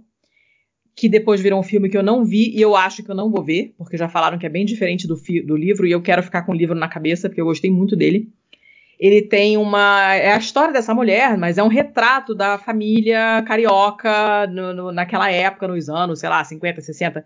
E, e é muito interessante de ver a descrição da cidade para quem é do Rio, é muito legal, apesar de falar de uma época em que eu não era nascida ainda, mas que eu sou velha pero no mucho. Mas é muito interessante porque tem muita coisa que a gente conhece, várias referências e tal. É bem, bem bacana, é muito bem escrito. Tem umas tiradas assim excelentes. A, a você vê que o, o a, a, autora é, tem um sentido assim de um senso de observação muito agudo, muito aguçado, porque ela pega umas coisas assim muito interessantes e faz comentários ótimos em cima. É bem divertido. Falaram que o filme é super triste e tal. O livro tem algumas sacadas muito divertidas, apesar de serem histórias é, que não são propriamente felizes, né? Você já vê pelo título A Vida Invisível, não, né? Você vê que não é uma pessoa que está radiante de alegria. Mas é, ela tem umas sacadas muito boas, assim, tem bastante humor, muito inteligente, é, é extremamente bem escrito. É muito raro eu dizer isso, eu sou chatíssima. Dificilmente eu vou dizer que uma coisa é bem escrita. Eu posso falar que um livro é ótimo, que a história é muito maneira, mas dizer que é bem escrito é bem raro. E esse livro eu achei ele muito bem escrito, eu gostei bastante de ler, é super rapidinho, ele é curto. Eu dei para minha mãe e ela é a pessoa mais chata do que eu, que é uma coisa rara, e ela gostou também, então eu acho que é uma dica acertada. Ah, e comprem de livrarias pequenas, locais, né? Sim, sim. Tem um mapa aí, tem, tá, tá rolando nas internets aí um mapa de pequenas livrarias que estão entregando em casa nesse período. Então não, não, não, não, comprem da Amazon, comprem de outra livraria pequena, liga para lá, pergunta se eles estão entregando. Aqui em Curitiba, a livraria Vertov, que é a minha livraria feminista marxista de estimação, está fazendo round da cidade. Toda sexta-feira eles entregam, então vocês liguem para lá, quem estiver aqui em Curitiba, liga para lá, vai no Insta dele, sei lá, tem um número de zap lá só para isso. Pede o livro, sexta-feira eles entregam para você. Amanhã tem um Mbembe chegando para mim. Ah, muito bom. Muito uhum. boa dica essa. Bem, seu Thiago, eu... seu Thiago. Isso. Ok, tô aqui. Vocês me ouvem? Sim. Ah, tá. Então, eu vou indicar um podcast que eu passei a ouvir recentemente e tal, e achei muito interessante, até porque a gente precisa sair um pouco da do que é um pouco mais hegemônico na mídia tal, né? Então eu conheci esse podcast, o Pistolando. Não. É... não, não. É um podcast feito pela Al Jazeera chamado The Take. E para quem tem um inglês afiadinho aí, é bem interessante. São episódios de no máximo 20 minutos e tal. E eles têm feito. Eu tô me sentindo é... traída que você não me falou desse episódio, desse podcast antes. Ah, eu tô guardando tudo de ti, eu tô escondendo o link de pauta, tudo pra te pegar. Não era assim não. não eu, eu, adoro, lançam... eu adoro Al Jazeera. Eles lançam geralmente um a cada três dias, tal, e é coisa de 20 minutos, é rapidinho. E é bom para você ter uma ideia de como funcionam as coisas fora do grande eixo de onde saem todas a, as notícias que a gente a, vê e assiste por aí, né? Porque ou sai da, das, do grande conglomerado de mídia americano, ou então se sai da, se sai da Europa, vai sair de Agency Press, France Press e Reuters. Então, dificilmente, até uma matéria do G1, se você for dar uma olhada lá, em algum uhum. lugar tem ali um AP. Então, essa porra veio da Agency Press tal. E aqui você pega algumas coisas bem diferentes e tal. Eu, inclusive, assim, para para deixar um em evidência, eu vou colocar o do preço visível de protestar no Chile. Que eu sou um fanático por história latino-americana, eu tô em grupo de uma cacetada de lugar e tal, então eu acho que esse daqui é um bem interessante, saiu há uma semana atrás, falando sobre tudo o que foi é, ganho e principalmente o que foi perdido com os protestos do final do ano passado no Chile. É, tivemos mais de 400 pessoas que perderam um olho. E é, é, uma coisa assim que a gente não pode tirar de perspectiva e não pode esquecer essas lutas. Assim como a do Chile do final do ano passado, a do Equador, em que nós tivemos inclusive um episódio lá no Pistolando sobre uhum. os protestos no Equador, e agora o Equador passa por uma situação tenebrosa. surreal, assim. Você tem nuvens de urubus em cima dos hospitais, você tem cadáver sendo queimado na rua porque tem dois, três dias da morte e não apareceu ninguém para fazer remoção de corpos. É, é uma situação absurda e eu tenho muito medo que a gente passe a ver isso ao vivo aqui. E. Porra, eu comecei legal e comecei a deixar o bagulho pra baixo. Ah, não, mas, mas é importante, cara. É Mas assim, importante. essa- essas lutas latino-americanas não podem ser perdidas de perspectiva. A luta venezuelana, a luta do Equador para tirar o desgraçado do Lenin Moreno, a luta chilena pela, pela, pela sua nova constituição, a luta boliviana para que sejam respeitadas as, as demandas e a democracia de Evo Morales. É, tem muita coisa aí que a gente precisa dar uma olhada e é aqui na nossa vizinhança. Sim. Gente, é, hoje eu vou dar uma de Dudu Quesada na minha dica cultural. E Ah, obviamente. pôr do sol hoje? Não, eu não posso. é, assim, eu até não consigo ver o pôr do sol da minha casa, eu moro em casa, é, porque tem prédios em volta, enfim. Mas, na verdade, é uma dica. A gente está passando por um momento muito difícil, né? Um momento de, de quarentena, quem pode fazer a quarentena ainda, né?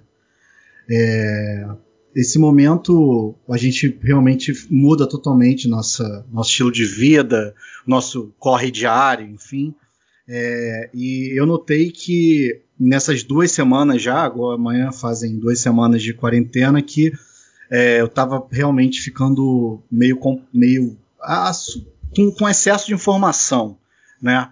A gente está passando por uma pandemia global e a notícia na TV é 24 horas de coronavírus. Tá? Então a TV ficava ligada o dia todo, coronavírus 24 horas, as medidas, os médicos e nos jornais, enfim. E isso estava gerando um estado quase psicótico. Então, é, assim, a minha orientação, pelo menos no meu caso, não sou psicólogo, não sou psiquiatra tal, é que é, há um limite para você absorver essas informações. É, se esse limite está te fazendo mal, se a informação que você está recebendo não está mais fazendo bem, não está mais te informando, é somente um plantão, como se estivesse tocando a musiquinha do plantão da Globo eternamente na sua cabeça. de. É, eu acho que é hora de você dar uma parada, procurar fazer alguma coisa que você goste. Essa coisa que você gosta não é sair pra rua, pelo amor de Deus, mas procurar alguma coisa que te deixe mais tranquilo, mais alegre, mais feliz, seja ela o que for, um videogame, uma série, ler um livro. é, Enfim, eu, é, como estou em quarentena também, ia pra academia uma vez na semana. é, agora também estou uma vez na semana fazendo yoga dentro de casa. Uma É, vez na semana só? Uma vez na semana só, porque eu tô começando. Ah, bom. Eu acho que eu tô come... a, academia eu tô começando há quatro anos. Tô, vou uma vez na ah, semana. tá. Você é daqueles, tá. É, então faço 15 minutos ali. ah, Mas Ah. assim, esses 15 minutos são preciosos, né? Porque é, são 15 minutos que valem por horas, na minha opinião. Porque fica Sim, esse sim. excesso de informação o tempo todo, né? E usar, e assim, procure usar esse tempo que você tá sozinho, né, para mudar os hábitos ruins. Algumas coisas a gente não percebe no nosso dia a dia. É, por exemplo, se alimentar melhor, né? Você pode agora com em casa fazer sua comida, não comer na rua, não comer fast food, né? Comer. Eu vejo isso. Eu sou uma pessoa extremamente não saudável. Então eu comia fast food quatro vezes na semana. Agora como arroz e feijão em casa. Tento me organizar nesse ponto. Então minha, minha, o marxismo cultural é justamente para você passar esse momento, né? Tentar refletir um pouco sobre esse momento, não absorver informação a mais do que você precisa, né? E tentar viver de uma forma mais saudável, o mais saudável possível, tá? É, eu queria, eu queria de agora já Não, mas tá certo, senão a gente enlouquece. é, é muito complicado. É, eu queria agradecer, tá? O, a Letícia e o Thiago, do Pistolando, é, terem participado com a gente. Foi, pô, show de bola. Um prazer receber vocês, tá? É, vocês podem falar. Imagina. É, obrigado, obrigado pelo convite. Agradecidíssimos. Adoramos participar. E vou dar também. Eu vou, eu vou dar um momento aqui, testemunha chata. Tiago e Letícia são das pessoas que eu mais gosto da Pososfera. Ah, que delícia! Estou honrada. Cara, é- e assim, pra gente é muito estranho estar desse lado, né? Porque normalmente nós estamos entrevistando pessoas. Então a gente fica de olho no som, fica de olho no tempo, fica de olho se a pauta tá andando e tal. E aí, estar nesse lado aqui, em que a gente é, recebe perguntas e tem que ir desenvolvendo e não ficar pensando em, cara, será que eu não tô falando há muito tempo? Será que eu já não devia ter aberto pro resto da mesa falar? é, ainda é estranho pra gente. A gente não tá acostumado a estar tá desse lado aqui. Fale por você, porque eu sou muito convidado. Ah. Mas eu sempre sou convidado para falar abobrinha, gente, então não conta. Lembrando, uh, agradecer novamente a Letícia, né, que é a nossa doutora do Liro, que fala com os cães, e o Thiago, nossa, que ele se comporta como uma pessoa, mas todos sabemos que ele é um algoritmo altamente desenvolvido para observar as informações mundiais e no momento certo irá simplesmente destruir todos os seres humanos com uma guerra nuclear. É... Mas agradecendo, eu vou dar as redes sociais, tá? O Pistolando tá no Twitter e tá no Instagram, tá? É, eu vou dar o. Ele tá no Instagram, no arroba pistolandopod. Pode. Como é que escreve pode, Rafael? Pode não tem E no final, só anta. É, é não é de poder. Pode. Pode de podcast. P-O-D. É, também tá. Eu falei Instagram, vou dar o Twitter, que é igual, né? O Twitter é igual. igual. Pistolando pode. Então você que escuta aqui, você vai lá e segue o Pistolando.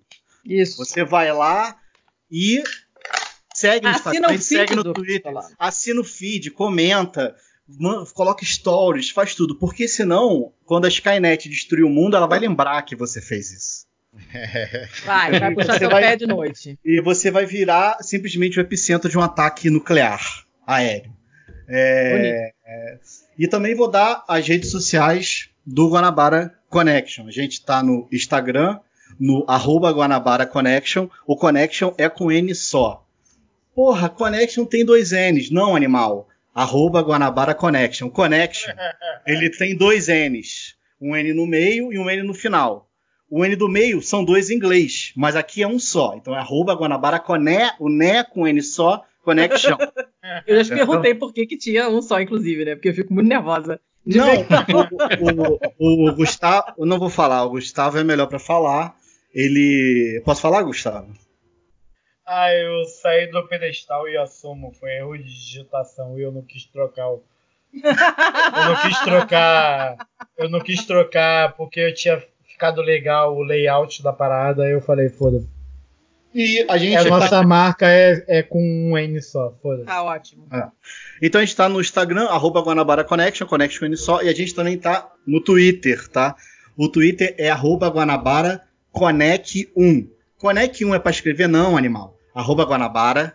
Conec, como é que é Conec? C-O-N-E-C. Um é um. Escreve um, o numeral, um. Entendeu? Se você não consegue escrever arroba Guanabara Conec 1, você precisa de alfabetização urgente, tá? É... E agora, tem mais alguma coisa, Ramon? Esculachar os ouvintes, cara. Tem o. Tem, tem o, o, Facebook, né? O Facebook ainda, ainda existe. existe. Então, vamos lá. Você que tá Alguém na... ainda usa Facebook, cara? Usa, eu uso. Pouco, mas uso. Então, você que não larga o Facebook para mandar gif de bom dia para os parentes e continua jogando colheita maldita lá e roubando tomate e, e plantando cereja e fazendo uma planilha do cálculo das sementes, qual que dá mais dinheiro e pede um bode para um amigo, você pode curtir a gente no Facebook também. Fala aí qual é o Facebook da Terra Arrasada. Que é, é o mais difícil. É arroba Guanabara Connection. É o mais difícil de lembrar. Com um N só. Com então, você estiver no Facebook, na varanda, mascando tabaco e olhando aquela bola de feno girar, você vai lá e curte a gente também no Facebook. Vai lá e dá uma cutucada, né? Vai lá Nossa, dar pior ainda dá pra cutucar, cara. O pior é que não tiraram. Ainda pode cutucar no Facebook? Ainda pode cutucar, você não tá entendendo. Eu não posso Por favor, cutuquem a gente. Não, é, pode é, cutucar a gente e você fala cutucar no Facebook, eu lembrei do Messenger pra você ver como aqui a galera é antiga. É, é, dava para chamar a atenção, né? Chamar a atenção, isso aí. A tela tremia. Mas o melhor era o pop porco, né? Aí você conectava na internet de escada, né? Aí desconectava. E quando você conectava de novo, né? Ah, então... IRC, gente, tinha que mudar de servidor. É. Nossa. Qual que tá funcionando hoje? Hoje é Ann Arbor. Hoje é Nova York, hoje é St. Louis, não sei o que. Nossa senhora, bons tempos que não voltam mais. Mas é isso, pessoal. A gente vai ficando por aqui. Agradecendo novamente ao Thiago e a Letícia. Sigam a gente nas redes sociais, o Pistolando também. Até já, até semana que vem. Um beijo e tchau. Valeu, 18 gente. horas de gravação. Beijo, gente. Valeu. Tchau, gente. E muito obrigado aí, Thiago e Letícia. Vocês são uns amores.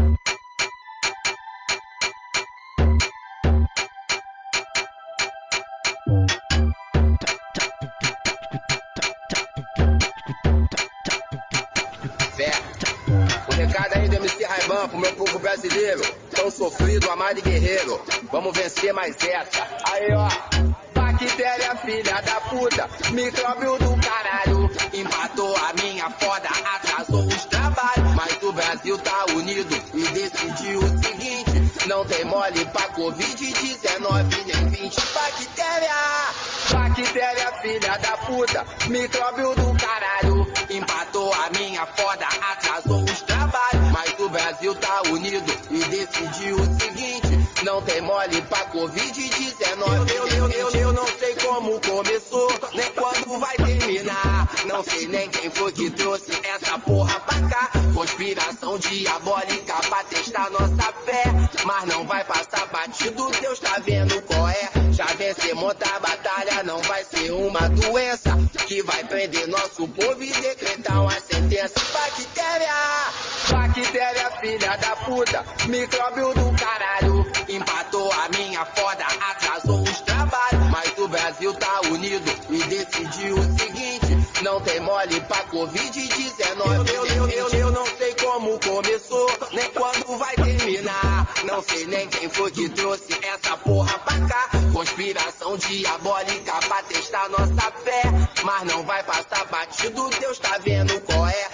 Vencer, montar batalha, não vai ser uma doença que vai prender nosso povo e decretar uma sentença. Bactéria, bactéria, filha da puta, micróbio do caralho. Empatou a minha foda, atrasou os trabalhos. Mas o Brasil tá unido e decidiu o seguinte: não tem mole pra Covid-19 nem